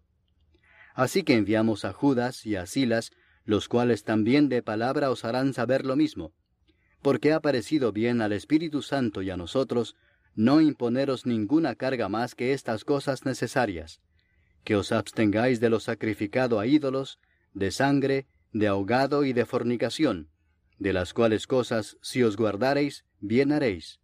Pasadlo bien. Así pues, los que fueron enviados descendieron a Antioquía y reuniendo a la congregación entregaron la carta, habiendo leído la cual se regocijaron por la consolación. Y Judas y Silas, como ellos también eran profetas, consolaron y confirmaron a los hermanos con abundancia de palabras. Y pasando algún tiempo allí, fueron despedidos en paz por los hermanos para volver a aquellos que los habían enviado. Mas a Silas le pareció bien el quedarse allí, y Pablo y Bernabé continuaron en Antioquía, enseñando la palabra del Señor y anunciando el Evangelio con otros muchos. Después de algunos días, Pablo dijo a Bernabé, Volvamos a visitar a los hermanos en todas las ciudades en que hemos anunciado la palabra del Señor para ver cómo están. Y Bernabé quería que llevasen consigo a Juan, el que tenía por sobrenombre Marcos, pero a Pablo no le parecía bien llevar consigo al que se había apartado de ellos desde Panfilia y no había ido con ellos a la obra.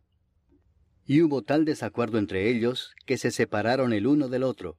Bernabé, tomando a Marcos, navegó a Chipre, y Pablo, escogiendo a Silas, salió encomendado por los hermanos a la gracia del Señor, y pasó por Siria y Cilicia, confirmando a las iglesias. Capítulo 16 Después llegó a Derbe y a Listra, y he aquí había allí cierto discípulo llamado Timoteo, hijo de una mujer judía creyente, pero de padre griego, y daban buen testimonio de él los hermanos que estaban en Listra y en Iconio.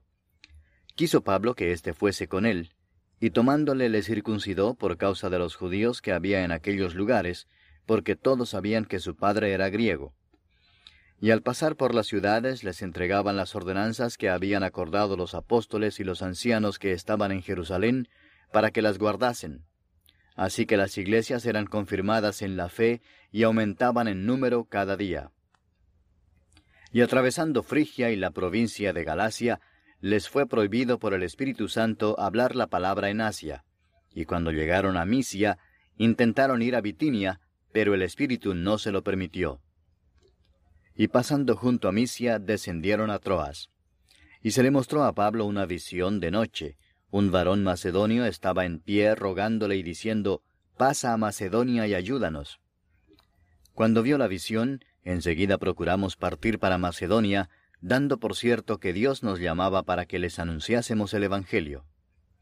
Zarpando pues de Troas, vinimos con rumbo directo a Samotracia y el día siguiente a Neápolis y de allí a Filipos, que es la primera ciudad de la provincia de Macedonia, y una colonia, y estuvimos en aquella ciudad algunos días. Y un día de reposo salimos fuera de la puerta, junto al río, donde solía hacerse la oración, y sentándonos hablamos a las mujeres que se habían reunido. Entonces una mujer llamada Lidia, vendedora de púrpura, de la ciudad de Tiatira, que adoraba a Dios, estaba oyendo, y el Señor abrió el corazón de ella para que estuviese atenta a lo que Pablo decía. Y cuando fue bautizada y su familia, nos rogó diciendo, Si habéis juzgado que yo sea fiel al Señor, entrad en mi casa y posad, y nos obligó a quedarnos. Aconteció que mientras íbamos a la oración, nos salió al encuentro una muchacha que tenía espíritu de adivinación, la cual daba gran ganancia a sus amos adivinando. Esta, siguiendo a Pablo y a nosotros, daba voces diciendo, Estos hombres son siervos del Dios Altísimo, quienes os anuncian el camino de salvación. Y esto lo hacía por muchos días, mas desagradando a Pablo, éste se volvió y dijo al Espíritu, Te mando en el nombre de Jesucristo que salgas de ella, y salió en aquella misma hora. Pero viendo sus amos que había salido la esperanza de su ganancia, prendieron a Pablo y a Silas y los trajeron al foro ante las autoridades. Y presentándolos a los magistrados dijeron, Estos hombres, siendo judíos, alborotan nuestra ciudad y enseñan costumbres que no nos es lícito recibir ni hacer, pues somos romanos. Y se agolpó el pueblo contra ellos, y los magistrados, rasgándoles las ropas, ordenaron azotarles con varas. Después de haberles azotado mucho, los echaron en la cárcel, mandando al carcelero que los guardase con seguridad. El cual, recibido este mandato, los metió en el calabozo de más adentro y les aseguró los pies en el cepo. Pero a medianoche, orando Pablo y Silas, cantaban himnos a Dios, y los presos los oían. Entonces sobrevino de repente un gran terremoto, de tal manera que los cimientos de la cárcel se sacudían, y al instante se abrieron todas las puertas y las cadenas de todos se soltaron. Despertando el carcelero y viendo abiertas las puertas de la cárcel, sacó la espada y se iba a matar, pensando que los presos habían huido. Mas Pablo clamó a gran voz diciendo, No te hagas ningún mal, pues todos estamos aquí. Él entonces, pidiendo luz, se precipitó adentro y temblando, se postró a los pies de Pablo y de Silas, y sacándolos les dijo, Señores, ¿qué debo hacer para ser salvo? Ellos dijeron, cree en el Señor Jesucristo y serás salvo, tú y tu casa. Y le hablaron la palabra del Señor a él y a todos los que estaban en su casa. Y él, tomándolos en aquella misma hora de la noche, les lavó las heridas, y enseguida se bautizó él con todos los suyos. Y llevándolos a su casa, les puso la mesa, y se regocijó con toda su casa de haber creído a Dios. Cuando fue de día, los magistrados enviaron alguaciles a decir, Suelta a aquellos hombres. Y el carcelero hizo saber estas palabras a Pablo. Los magistrados han mandado a decir que se os suelte, así que ahora salid y marchaos en paz. Pero Pablo les dijo, Después de azotarnos públicamente sin sentencia judicial, siendo ciudadanos romanos, nos echaron en la cárcel, y ahora nos echan encubiertamente? No, por cierto, sino vengan ellos mismos a sacarnos. Y los alguaciles hicieron saber estas palabras a los magistrados, los cuales tuvieron miedo al oír que eran romanos. Y viniendo les rogaron, y sacándolos les pidieron que salieran de la ciudad. Entonces, saliendo de la cárcel, entraron en casa de Lidia, y habiendo visto a los hermanos, los consolaron y se fueron. Capítulo 17 Pasando por Anfípolis y Apolonia, llegaron a Tesalónica, donde había una sinagoga de los judíos. Y Pablo, como acostumbraba, fue a ellos y por tres días de reposo discutió con ellos, declarando y exponiendo por medio de las Escrituras que era necesario que el Cristo padeciese y resucitase de los muertos, y que Jesús, a quien yo os anuncio, decía él, es el Cristo. Y algunos de ellos creyeron, y se juntaron con Pablo y con Silas, y de los griegos piadosos gran número, y mujeres nobles no pocas. Entonces los judíos que no creían, teniendo celos, tomaron consigo a algunos ociosos, hombres malos, y juntando una turba, alborotaron la ciudad, y asaltando la casa de Jasón, procuraban sacarlos al pueblo. Pero no hallándolos, trajeron a Jasón y a algunos hermanos ante las autoridades de la ciudad, gritando, Estos que trastornan el mundo entero también han venido acá, a los cuales Jasón ha recibido, y todos estos contravienen los decretos de César, diciendo que hay otro rey, Jesús. Y alborotaron al pueblo y a las autoridades de la ciudad oyendo estas cosas. Pero obtenida fianza de Jasón y de los demás, lo soltaron. Inmediatamente los hermanos enviaron de noche a Pablo y a Silas hasta Berea, y ellos, habiendo llegado, entraron en la sinagoga de los judíos. Y estos eran más nobles que los que estaban en Tesalónica, pues recibieron la palabra con toda solicitud, escudriñando cada día las escrituras para ver si estas cosas eran así. Así que creyeron muchos de ellos, y mujeres griegas de distinción, y no pocos hombres.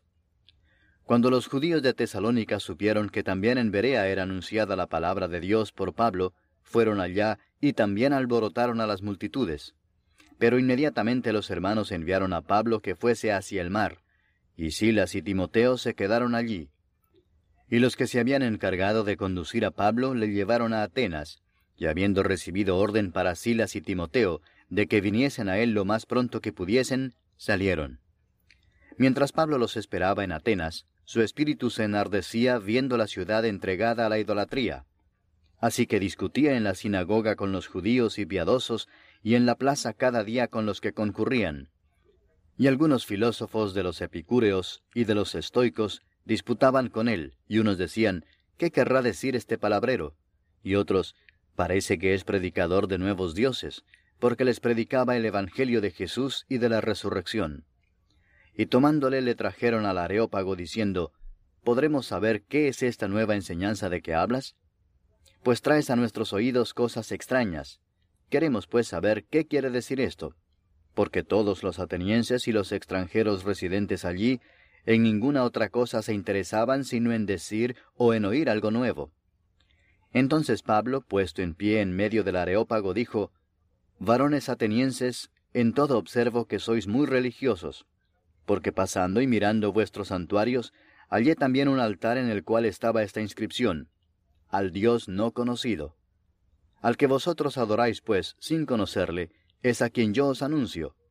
El Dios que hizo el mundo y todas las cosas que en él hay, siendo Señor del cielo y de la tierra, no habita en templos hechos por manos humanas, ni es honrado por manos de hombres como si necesitase de algo, pues Él es quien da a todos vida y aliento y todas las cosas. Y de una sangre ha hecho todo el linaje de los hombres para que habiten sobre toda la faz de la tierra, y les ha prefijado el orden de los tiempos y los límites de su habitación, para que busquen a Dios si en alguna manera, palpando, puedan hallarle, aunque ciertamente no está lejos de cada uno de nosotros.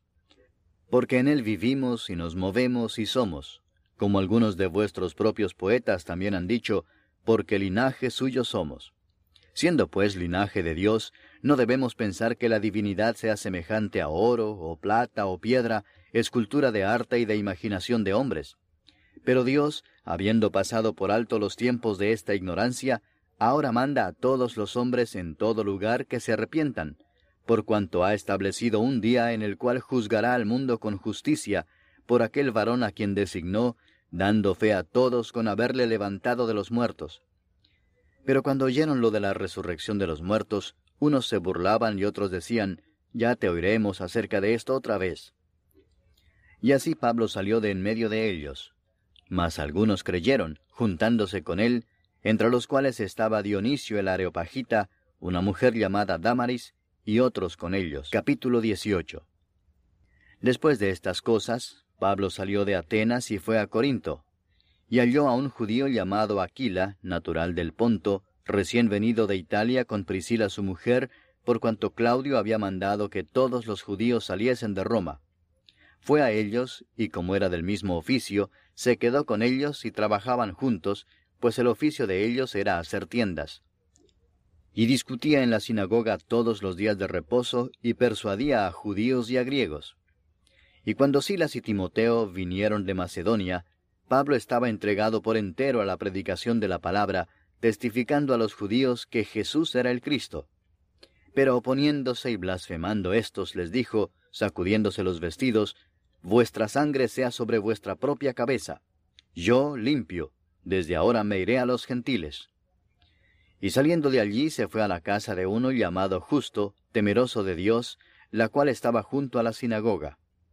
Y Crispo, el principal de la sinagoga, creyó en el Señor con toda su casa, y muchos de los corintios, oyendo, creían y eran bautizados. Entonces el Señor dijo a Pablo en visión de noche, No temas, sino habla, y no calles, porque yo estoy contigo, y ninguno pondrá sobre ti la mano para hacerte mal, porque yo tengo mucho pueblo en esta ciudad. Y se detuvo allí un año y seis meses, enseñándoles la palabra de Dios. Pero siendo Galión procónsul de Acaya, los judíos se levantaron de común acuerdo contra Pablo y le llevaron al tribunal diciendo, Este persuade a los hombres a honrar a Dios contra la ley. Y al comenzar Pablo a hablar, Galión dijo a los judíos, Si fuera algún agravio o algún crimen enorme, oh judíos, conforme a derecho yo os toleraría. Pero si son cuestiones de palabras y de nombres y de vuestra ley, vedlo vosotros, porque yo no quiero ser juez de estas cosas y los echó del tribunal. Entonces todos los griegos, apoderándose de Sóstenes, principal de la sinagoga, le golpeaban delante del tribunal, pero a Galión nada se le daba de ello. Mas Pablo, habiéndose detenido aún muchos días allí, después se despidió de los hermanos y navegó a Siria, y con él Priscila y Aquila, habiéndose rapado la cabeza en Cencrea, porque tenía hecho voto. Y llegó a Éfeso y los dejó allí, y entrando en la sinagoga discutía con los judíos, los cuales le rogaban que se quedase con ellos por más tiempo, mas no accedió, sino que se despidió de ellos diciendo, Es necesario que en todo caso yo guarde en Jerusalén la fiesta que viene, pero otra vez volveré a vosotros si Dios quiere. Y zarpó de Éfeso. Habiendo arribado a Cesarea, subió para saludar a la iglesia y luego descendió a Antioquía y después de estar allí algún tiempo salió, recorriendo por orden la región de Galacia y de Frigia, confirmando a todos los discípulos. Llegó entonces a Éfeso un judío llamado Apolos, natural de Alejandría, varón elocuente, poderoso en las escrituras. Este había sido instruido en el camino del Señor, y siendo de espíritu fervoroso, hablaba y enseñaba diligentemente lo concerniente al Señor, aunque solamente conocía el bautismo de Juan y comenzó a hablar con denuedo en la sinagoga, pero cuando le oyeron Priscila y Aquila, le tomaron aparte y le expusieron más exactamente el camino de Dios. Y queriendo él pasar a Acaya, los hermanos le animaron y escribieron a los discípulos que le recibiesen. Y llegado él allá, fue de gran provecho a los que por la gracia habían creído, porque con gran vehemencia refutaba públicamente a los judíos, demostrando por las escrituras que Jesús era el Cristo. Capítulo 19 Aconteció que entre tanto que Apolos estaba en Corinto, Pablo, después de recorrer las regiones superiores, vino a Éfeso, y hallando a ciertos discípulos les dijo, ¿Recibisteis el Espíritu Santo cuando creísteis? Y ellos le dijeron, Ni siquiera hemos oído si hay Espíritu Santo. Entonces dijo, ¿En qué pues fuisteis bautizados? Ellos dijeron, En el bautismo de Juan. Dijo Pablo, Juan bautizó con bautismo de arrepentimiento, diciendo al pueblo que creyesen en aquel que vendría después de él, esto es, en Jesús el Cristo. Cuando oyeron esto, fueron bautizados en el nombre del Señor Jesús. Y habiéndoles impuesto Pablo las manos, vino sobre ellos el Espíritu Santo, y hablaban en lenguas y profetizaban. Eran por todos unos doce hombres. Y entrando Pablo en la sinagoga, habló con denuedo por espacio de tres meses, discutiendo y persuadiendo acerca del reino de Dios. Pero endureciéndose algunos y no creyendo, maldiciendo el camino delante de la multitud, se apartó Pablo de ellos y separó a los discípulos, discutiendo cada día en la escuela de uno llamado Tirano. Así continuó por espacio de dos años, de manera que todos los que habitaban en Asia, judíos y griegos, oyeron la palabra del Señor Jesús. Y hacía Dios milagros extraordinarios por mano de Pablo, de tal manera que aún se llevaban a los enfermos los paños o delantales de su cuerpo, y las enfermedades se iban de ellos, y los espíritus malos salían.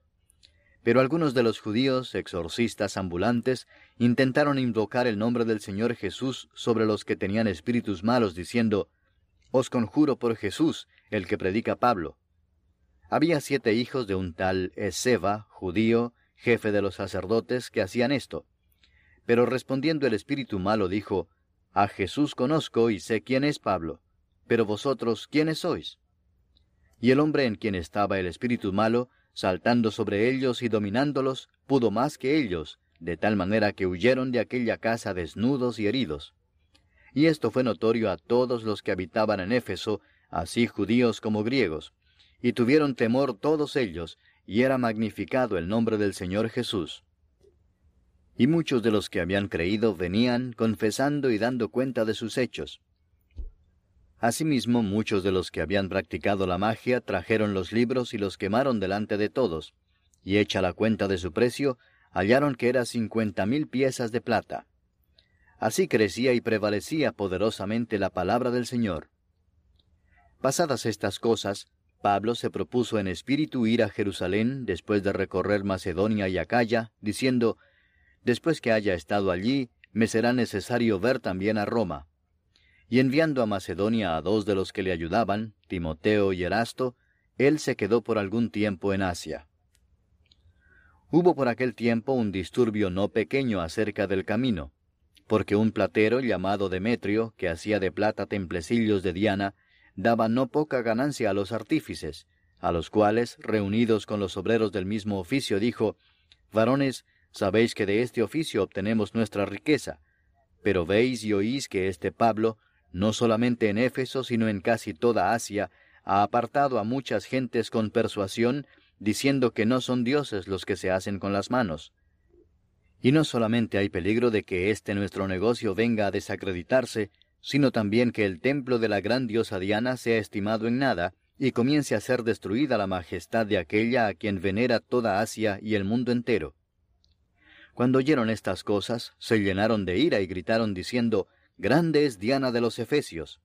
Y la ciudad se llenó de confusión, y aún se lanzaron al teatro, arrebatando a Gallo y a Aristarco, macedonios compañeros de Pablo. Y queriendo Pablo salir al pueblo, los discípulos no le dejaron. También algunas de las autoridades de Asia, que eran sus amigos, le enviaron recado rogándole que no se presentase en el teatro. Unos pues gritaban una cosa y otros otra, porque la concurrencia estaba confusa y los más no sabían por qué se habían reunido.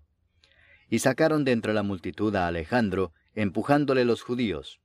Entonces Alejandro, pedido silencio con la mano, quería hablar en su defensa ante el pueblo. pero cuando le conocieron que era judío, todos a una voz gritaron casi por dos horas, Grande es Diana de los Efesios.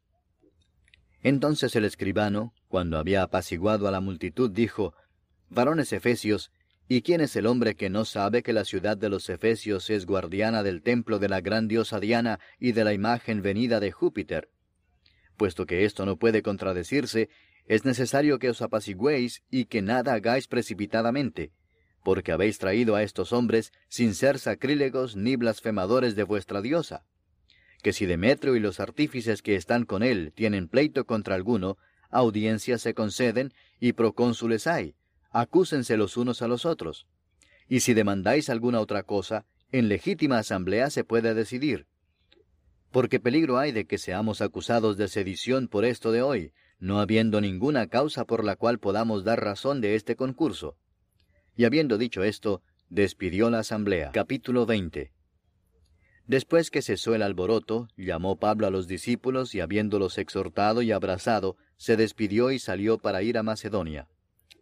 Y después de recorrer aquellas regiones y de exhortarles con abundancia de palabras, llegó a Grecia.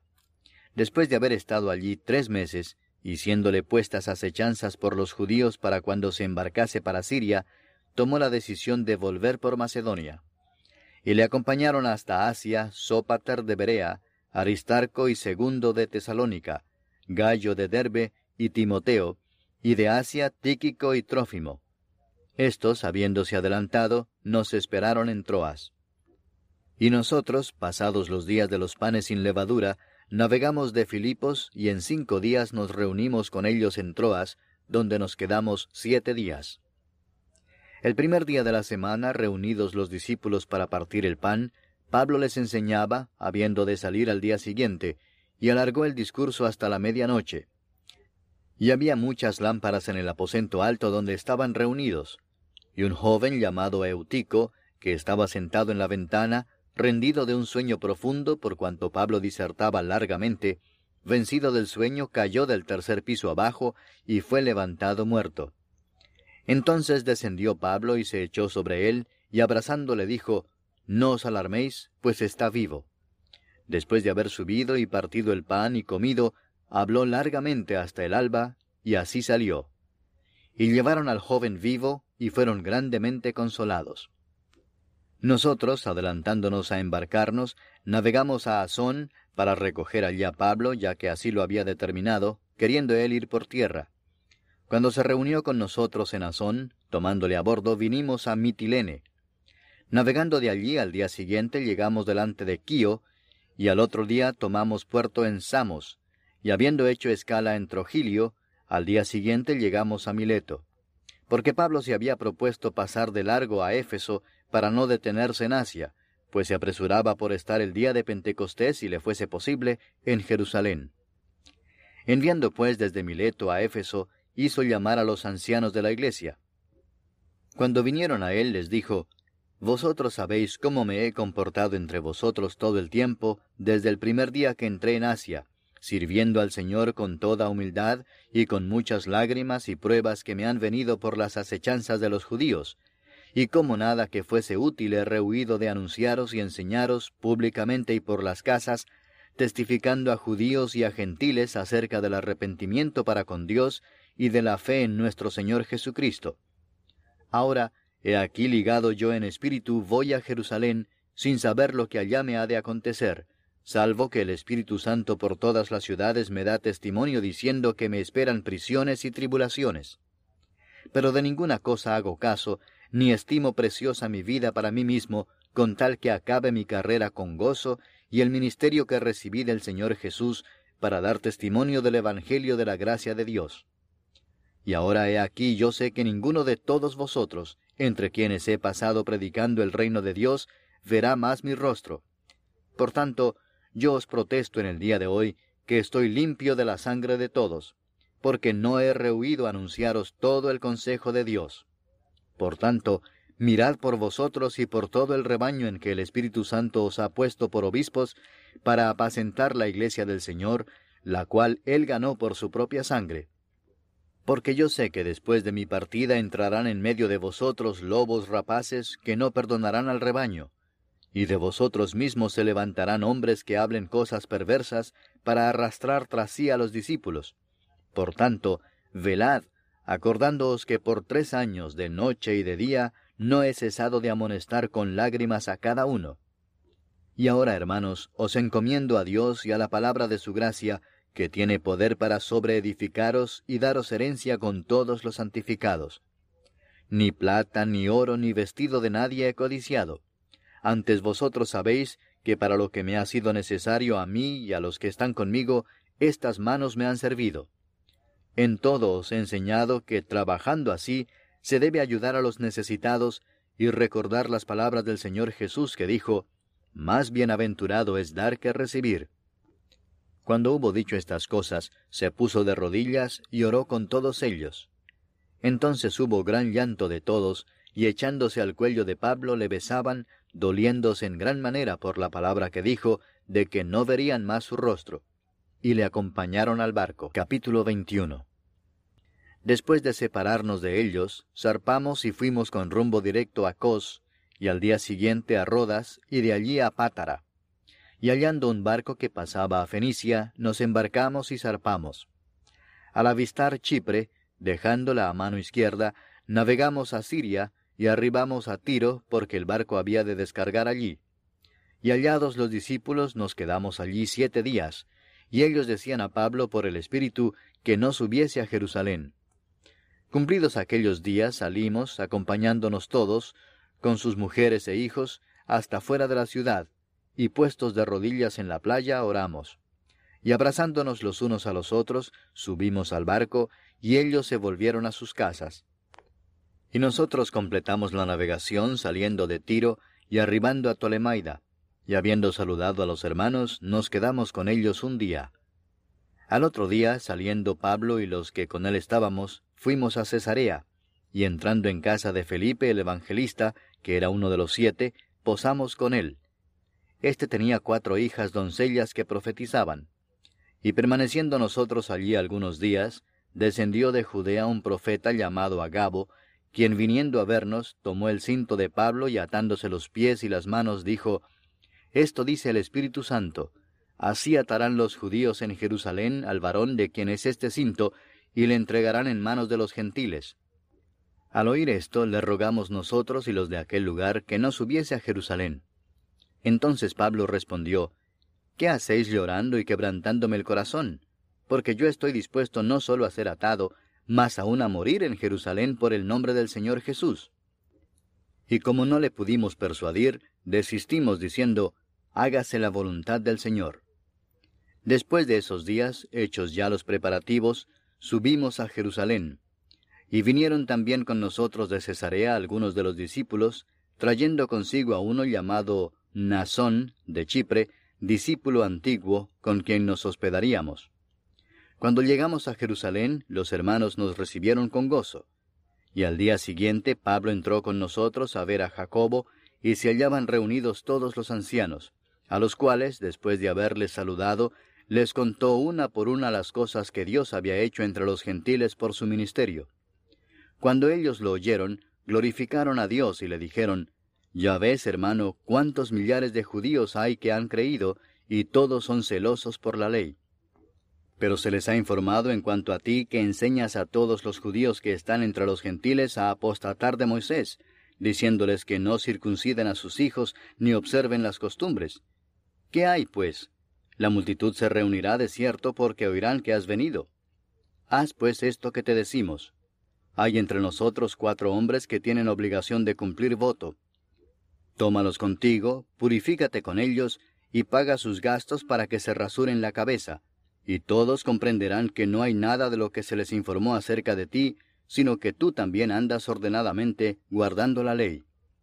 Pero en cuanto a los gentiles que han creído, nosotros les hemos escrito determinando que no guarden nada de esto, solamente que se abstengan de lo sacrificado a los ídolos, de sangre, de ahogado y de fornicación. Entonces Pablo tomó consigo a aquellos hombres, y al día siguiente, habiéndose purificado con ellos, entró en el templo para anunciar el cumplimiento de los días de la purificación, cuando había de presentarse la ofrenda por cada uno de ellos. Pero cuando estaban para cumplirse los siete días, unos judíos de Asia, al verle en el templo, alborotaron a toda la multitud y le echaron mano dando voces, Varones israelitas, ayudad. Este es el hombre que por todas partes enseña a todos contra el pueblo, la ley y este lugar, y además de esto ha metido a griegos en el templo y ha profanado este santo lugar. Porque antes habían visto con él en la ciudad a Trófimo, de Éfeso, a quien pensaban que Pablo había metido en el templo. Así que toda la ciudad se conmovió y se agolpó el pueblo, y apoderándose de Pablo le arrastraron fuera del templo e inmediatamente cerraron las puertas. Y procurando ellos matarle, se le avisó al tribuno de la compañía que toda la ciudad de Jerusalén estaba alborotada. Este, tomando luego soldados y centuriones, corrió a ellos, y cuando ellos vieron al tribuno y a los soldados, dejaron de golpear a Pablo. Entonces, llegando el tribuno, le prendió y le mandó atar con dos cadenas, y preguntó quién era y qué había hecho. Pero entre la multitud unos gritaban una cosa y otros otra. Y como no podía entender nada de cierto a causa del alboroto, le mandó llevar a la fortaleza. Al llegar a las gradas, aconteció que era llevado en peso por los soldados a causa de la violencia de la multitud, porque la muchedumbre del pueblo venía detrás gritando ¡Muera! Cuando comenzaron a meter a Pablo en la fortaleza, dijo al tribuno ¿Se me permite decirte algo? Y él dijo ¿Sabes griego? ¿No eres tú aquel egipcio que levantó una sedición antes de estos días y sacó al desierto los cuatro mil sicarios? Entonces dijo Pablo, yo de cierto soy hombre judío de Tarso, ciudadano de una ciudad no insignificante de Cilicia, pero te ruego que me permitas hablar al pueblo. Y cuando él se lo permitió, Pablo, estando en pie en las gradas, hizo señal con la mano al pueblo. Y hecho gran silencio, habló en lengua hebrea, diciendo, capítulo 22. Varones hermanos y padres, oíd ahora mi defensa ante vosotros. Y al oír que les hablaba en lengua hebrea, guardaron más silencio, y él les dijo, Yo de cierto soy judío, nacido en Tarso de Cilicia, pero criado en esta ciudad, instruido a los pies de Gamaliel, estrictamente conforme a la ley de nuestros padres, celoso de Dios, como hoy lo sois todos vosotros. Perseguía yo este camino hasta la muerte, prendiendo y entregando en cárceles a hombres y mujeres, como el sumo sacerdote también me es testigo, y todos los ancianos, de quienes también recibí cartas para los hermanos, y fui a Damasco para traer presos a Jerusalén, también a los que estuviesen allí, para que fuesen castigados.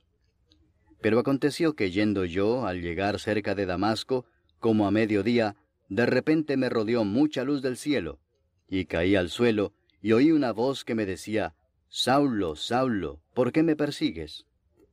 Yo entonces respondí, ¿quién eres, Señor? Y me dijo, yo soy Jesús de Nazaret, a quien tú persigues. Y los que estaban conmigo vieron a la verdad la luz y se espantaron, pero no entendieron la voz del que hablaba conmigo. Y dije, ¿qué haré, Señor? Y el Señor me dijo, Levántate y ve a Damasco, y allí se te dirá todo lo que está ordenado que hagas. Y como yo no veía a causa de la gloria de la luz, llevado de la mano por los que estaban conmigo, llegué a Damasco.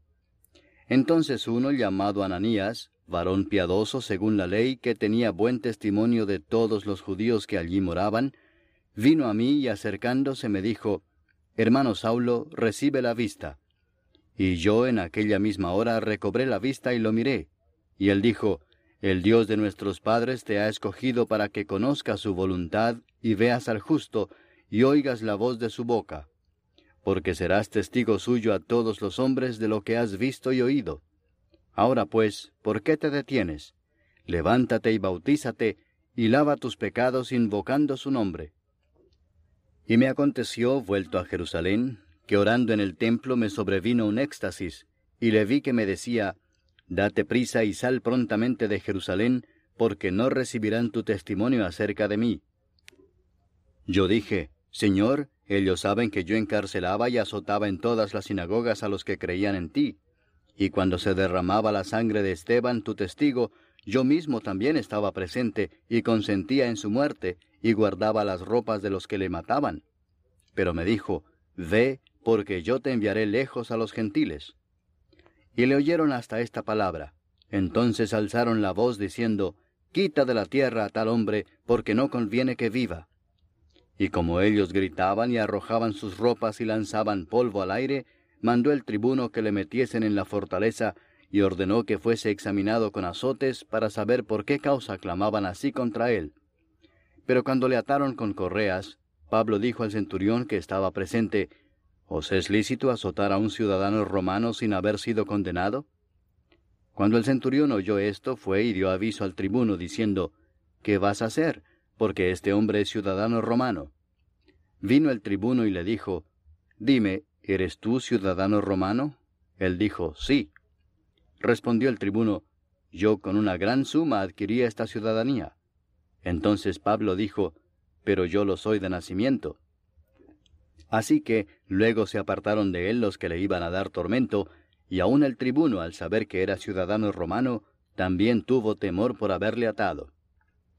Al día siguiente, queriendo saber de cierto la causa por la cual le acusaban los judíos, le soltó de las cadenas, y mandó venir a los principales sacerdotes y a todo el concilio, y sacando a Pablo le presentó ante ellos. Capítulo 23 Entonces Pablo, mirando fijamente al concilio, dijo, Varones hermanos, yo con toda buena conciencia he vivido delante de Dios hasta el día de hoy. El sumo sacerdote, Ananías, ordenó entonces a los que estaban junto a él que le golpeasen en la boca. Entonces Pablo le dijo, Dios te golpeará a ti, pared blanqueada. ¿Estás tú sentado para juzgarme conforme a la ley y quebrantando la ley me mandas golpear? Los que estaban presentes dijeron, ¿Al sumo sacerdote de Dios injurias? Pablo dijo, no sabía, hermanos, que era el sumo sacerdote, pues escrito está, no maldecirás a un príncipe de tu pueblo.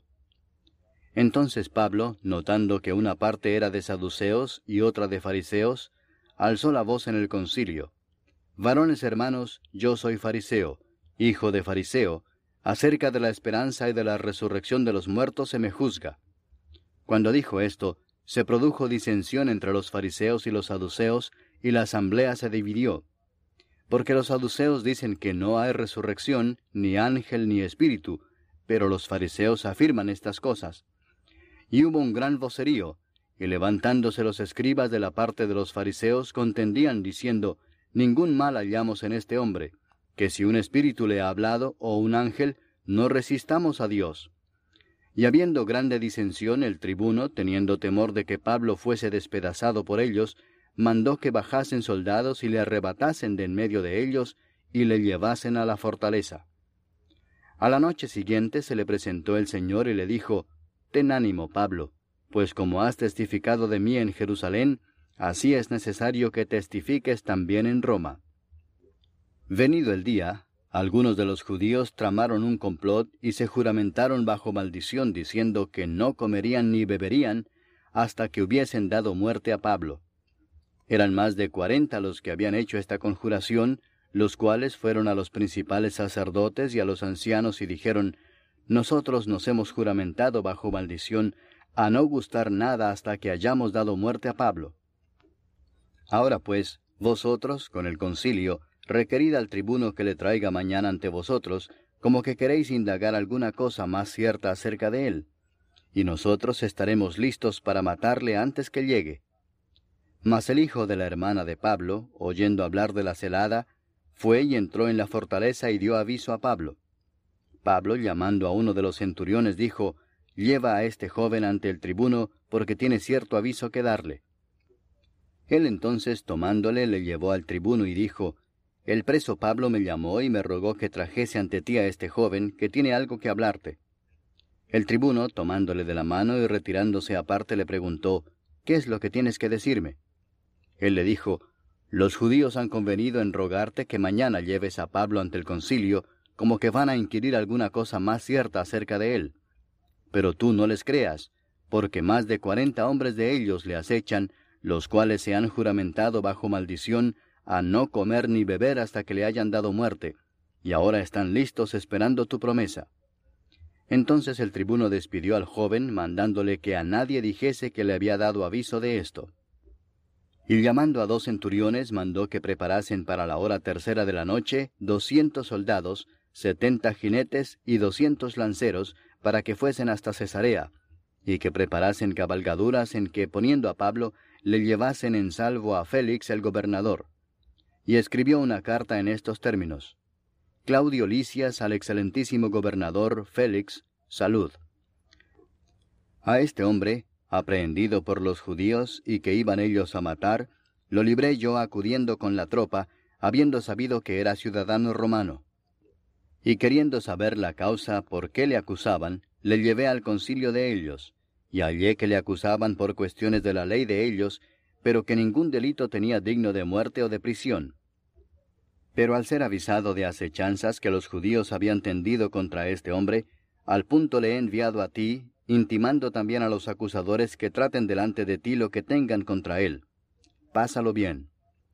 Y los soldados, tomando a Pablo como se les ordenó, le llevaron de noche a Antípatris. Y al día siguiente, dejando a los jinetes que fuesen con él, volvieron a la fortaleza. Cuando aquellos llegaron a Cesarea y dieron la carta al gobernador, presentaron también a Pablo delante de él. Y el gobernador, leída la carta, preguntó de qué provincia era. Y habiendo entendido que era de Cilicia, le dijo, Te oiré cuando vengan tus acusadores. Y mandó que le custodiasen en el pretorio de Herodes. Capítulo 24.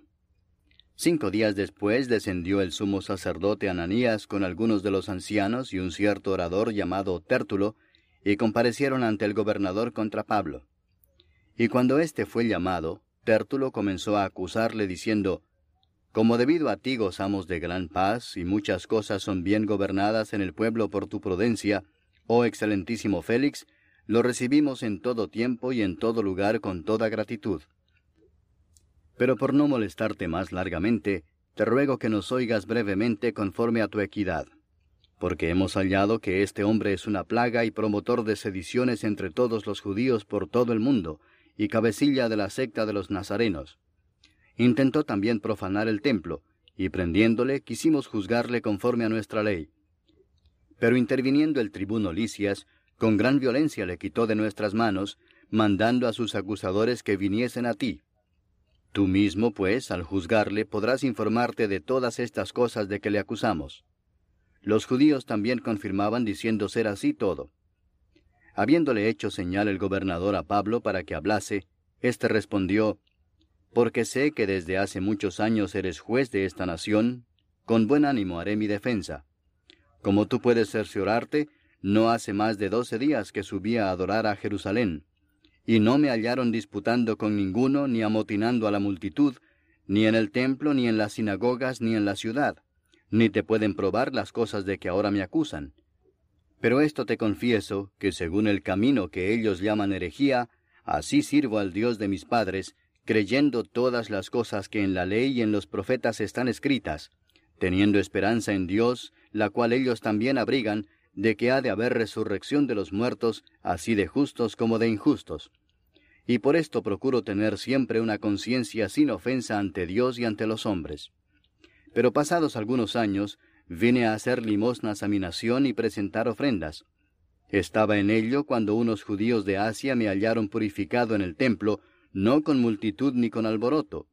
Ellos debieran comparecer ante ti y acusarme, si contra mí tienen algo. O digan estos mismos si hallaron en mí alguna cosa mal hecha cuando comparecí ante el concilio, a no ser que estando entre ellos prorrumpí en alta voz, acerca de la resurrección de los muertos soy juzgado hoy por vosotros. Entonces Félix, oídas estas cosas, estando bien informado de este camino, les aplazó diciendo, Cuando descendiere el tribuno Licias, acabaré de conocer de vuestro asunto. Y mandó al centurión que se custodiase a Pablo, pero que se le concediese alguna libertad y que no impidiese a ninguno de los suyos servirle o venir a él. Algunos días después, viniendo Félix con Drusila su mujer, que era judía, llamó a Pablo y le oyó acerca de la fe en Jesucristo. Pero al disertar Pablo acerca de la justicia, del dominio propio y del juicio venidero, Félix se espantó y dijo, Ahora vete, pero cuando tenga oportunidad te llamaré. Esperaba también con esto que Pablo le diera dinero para que le soltase, por lo cual muchas veces lo hacía venir y hablaba con él. Pero al cabo de dos años recibió Félix por sucesor a Porcio Festo, y queriendo Félix congraciarse con los judíos, dejó preso a Pablo. Capítulo 25 Llegado pues Festo a la provincia, subió de Cesarea a Jerusalén tres días después.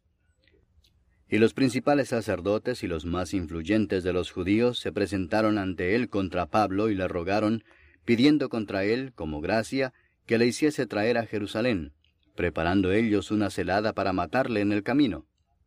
Pero Festo respondió que Pablo estaba custodiado en Cesarea, a donde él mismo partiría en breve.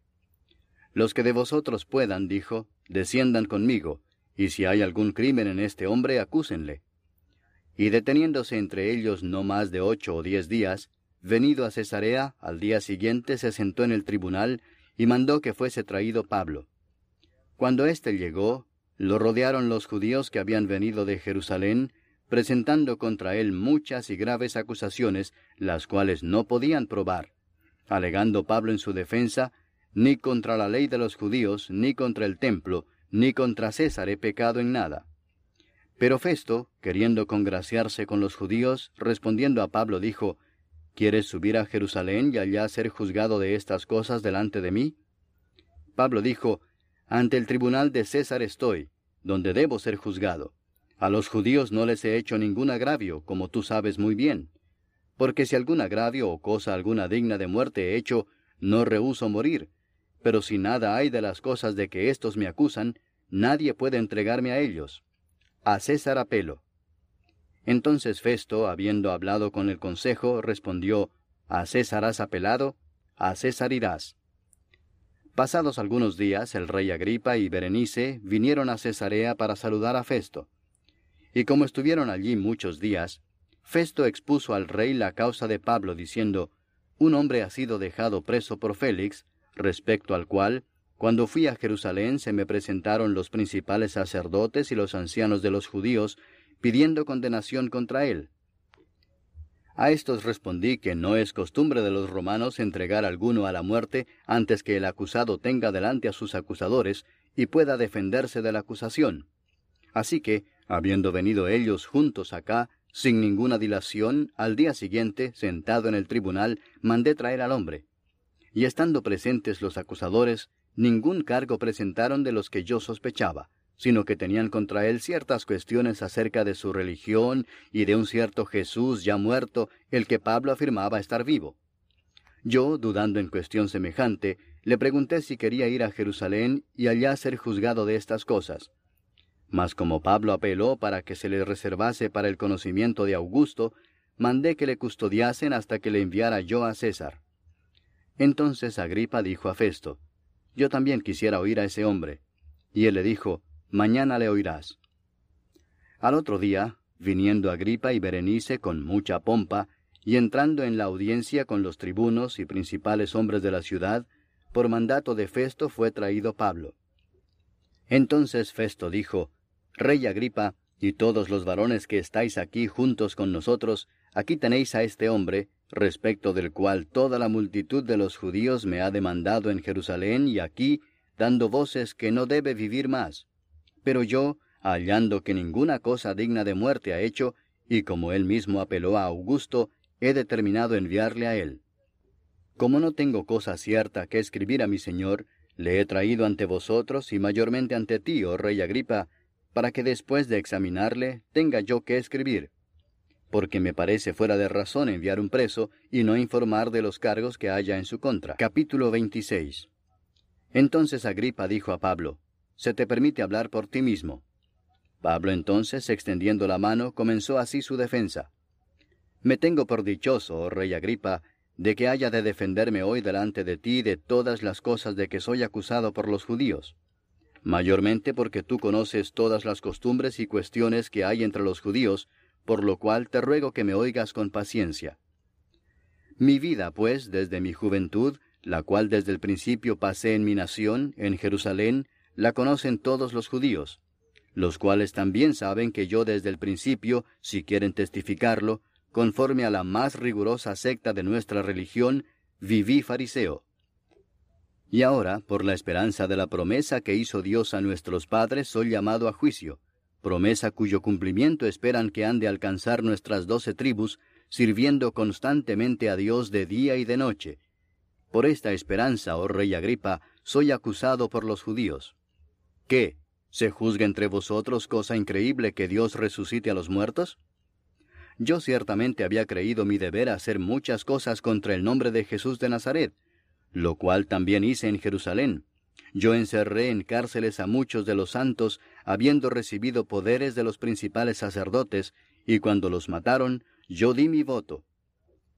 Y muchas veces, castigándolos en todas las sinagogas, los forcé a blasfemar, y enfurecido sobremanera contra ellos, los perseguía hasta en las ciudades extranjeras. Ocupado en esto iba yo a Damasco con poderes y en comisión de los principales sacerdotes, cuando al mediodía, oh rey, yendo por el camino, vi una luz del cielo que sobrepasaba el resplandor del sol, la cual me rodeó a mí y a los que iban conmigo. Y habiendo caído todos nosotros en tierra, oí una voz que me hablaba y decía en lengua hebrea, Saulo, Saulo, ¿por qué me persigues? Dura cosa te es dar coces contra el aguijón. Yo entonces dije, ¿quién eres, Señor? Y el Señor dijo, Yo soy Jesús, a quien tú persigues.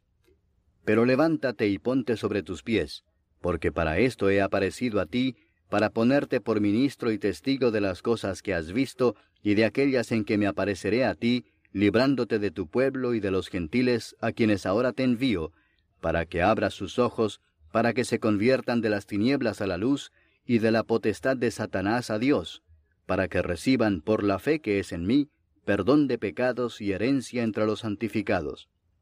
Por lo cual, oh rey Agripa, no fui rebelde a la visión celestial, sino que anuncié primeramente a los que están en Damasco y Jerusalén y por toda la tierra de Judea y a los gentiles que se arrepintiesen y se convirtiesen a Dios, haciendo obras dignas de arrepentimiento. Por causa de esto los judíos, prendiéndome en el templo, intentaron matarme. Pero habiendo obtenido auxilio de Dios, persevero hasta el día de hoy, dando testimonio a pequeños y a grandes, no diciendo nada fuera de las cosas que los profetas y Moisés dijeron que habían de suceder, que el Cristo había de padecer y ser el primero de la resurrección de los muertos, para anunciar luz al pueblo y a los gentiles. Diciendo él estas cosas en su defensa, Festo a gran voz dijo, Estás loco, Pablo, las muchas letras te vuelven loco.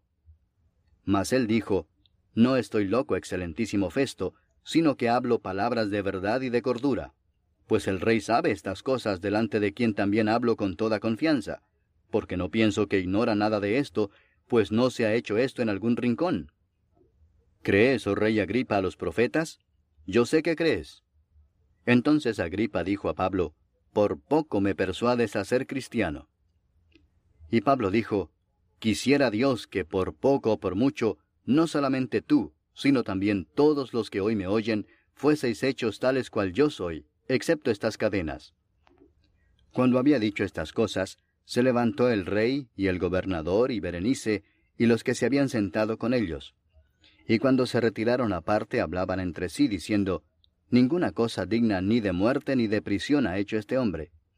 Y Agripa dijo a Festo, ¿Podía este hombre ser puesto en libertad si no hubiera apelado a César. Capítulo 27 Cuando se decidió que habíamos de navegar para Italia, entregaron a Pablo y a algunos otros presos a un centurión llamado Julio de la compañía Augusta.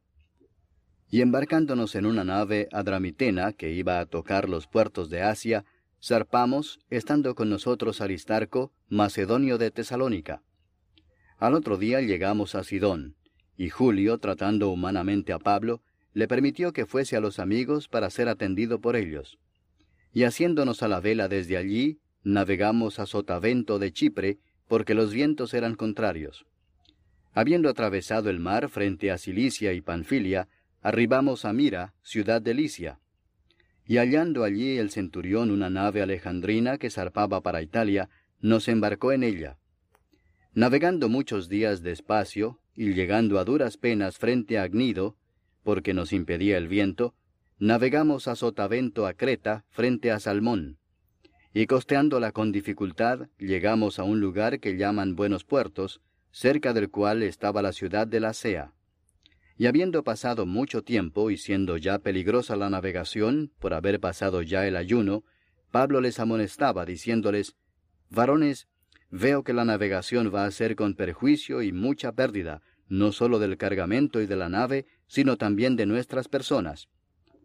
Pero el centurión daba más crédito al piloto y al patrón de la nave que a lo que Pablo decía. Y siendo incómodo el puerto para invernar, la mayoría acordó zarpar también de allí, por si pudiesen arribar a Fenice, puerto de Creta, que mira al nordeste y sudeste, e invernar allí. Y soplando una brisa del sur, pareciéndoles que ya tenían lo que deseaban, levaron anclas e iban costeando Creta. Pero no mucho después dio contra la nave un viento huracanado llamado Euroclidón. Y siendo arrebatada la nave y no pudiendo poner proa al viento, nos abandonamos a él y nos dejamos llevar y habiendo corrido a sotavento de una pequeña isla llamada Clauda, con dificultad pudimos recoger el esquife. Y una vez subido a bordo, usaron de refuerzos para ceñir la nave, y teniendo temor de dar en la sirte, arriaron las velas y quedaron a la deriva. Pero siendo combatidos por una furiosa tempestad, al siguiente día empezaron a alijar, y al tercer día con nuestras propias manos arrojamos los aparejos de la nave y no apareciendo ni sol ni estrellas por muchos días, y acosados por una tempestad no pequeña, ya habíamos perdido toda esperanza de salvarnos. Entonces Pablo, como hacía ya mucho que no comíamos, puesto en pie en medio de ellos, dijo, Habría sido por cierto conveniente, oh varones, haberme oído y no zarpar de Creta tan solo para recibir este perjuicio y pérdida. Pero ahora os exhorto a tener buen ánimo, pues no habrá ninguna pérdida de vida entre vosotros, sino solamente de la nave. Porque esta noche ha estado conmigo el ángel del Dios de quien soy y a quien sirvo, diciendo, Pablo, no temas, es necesario que comparezcas ante César. Y he aquí, Dios te ha concedido todos los que navegan contigo. Por tanto, oh varones, tened buen ánimo, porque yo confío en Dios que será así como se me ha dicho. Con todo, es necesario que demos en alguna isla. Venida la décima cuarta noche, y siendo llevados a través del mar Adriático, a la medianoche los marineros sospecharon que estaban cerca de tierra, y echando la sonda hallaron veinte brazas, y pasando un poco más adelante, volviendo a echar la sonda, hallaron quince brazas. Y temiendo dar en escollos, echaron cuatro anclas por la popa, y ansiaban que se hiciese de día. Entonces los marineros procuraron huir de la nave, y echando el esquife al mar, aparentaban como que querían largar las anclas de proa. Pero Pablo dijo al centurión y a los soldados, Si éstos no permanecen en la nave, vosotros no podéis salvaros. Entonces los soldados cortaron las amarras del esquife y lo dejaron perderse. Cuando comenzó a amanecer, Pablo exhortaba a todos que comiesen, diciendo, este es el decimocuarto día que veláis y permanecéis en ayunas sin comer nada. Por tanto os ruego que comáis por vuestra salud, pues ni aun un cabello de la cabeza de ninguno de vosotros perecerá. Y habiendo dicho esto, tomó el pan y dio gracias a Dios en presencia de todos, y partiéndolo comenzó a comer. Entonces todos, teniendo ya mejor ánimo, comieron también. Y éramos todas las personas en la nave, doscientas setenta y seis y ya satisfechos, aligeraron la nave, echando el trigo al mar. Cuando se hizo de día, no reconocían la tierra, pero veían una ensenada que tenía playa, en la cual acordaron varar si pudiesen la nave. Cortando pues las anclas, las dejaron en el mar, largando también las amarras del timón, e izada al viento la vela de proa, enfilaron hacia la playa. Pero dando en un lugar de dos aguas, hicieron encallar la nave, y la proa hincada quedó inmóvil, y la popa se abría con la violencia del mar. Entonces los soldados acordaron matar a los presos para que ninguno se fugase nadando. Pero el centurión, queriendo salvar a Pablo, les impidió este intento, y mandó que los que pudiesen nadar se echasen los primeros y saliesen a tierra, y los demás parte en tablas, parte en cosas de la nave. Y así aconteció que todos se salvaron saliendo a tierra. Capítulo 28 Estando ya a salvo, supimos que la isla se llamaba Malta, y los naturales nos trataron con no poca humanidad, porque encendiendo un fuego nos recibieron a todos a causa de la lluvia que caía y del frío. Entonces, habiendo recogido Pablo algunas ramas secas, las echó al fuego, y una víbora, huyendo del calor, se le prendió en la mano.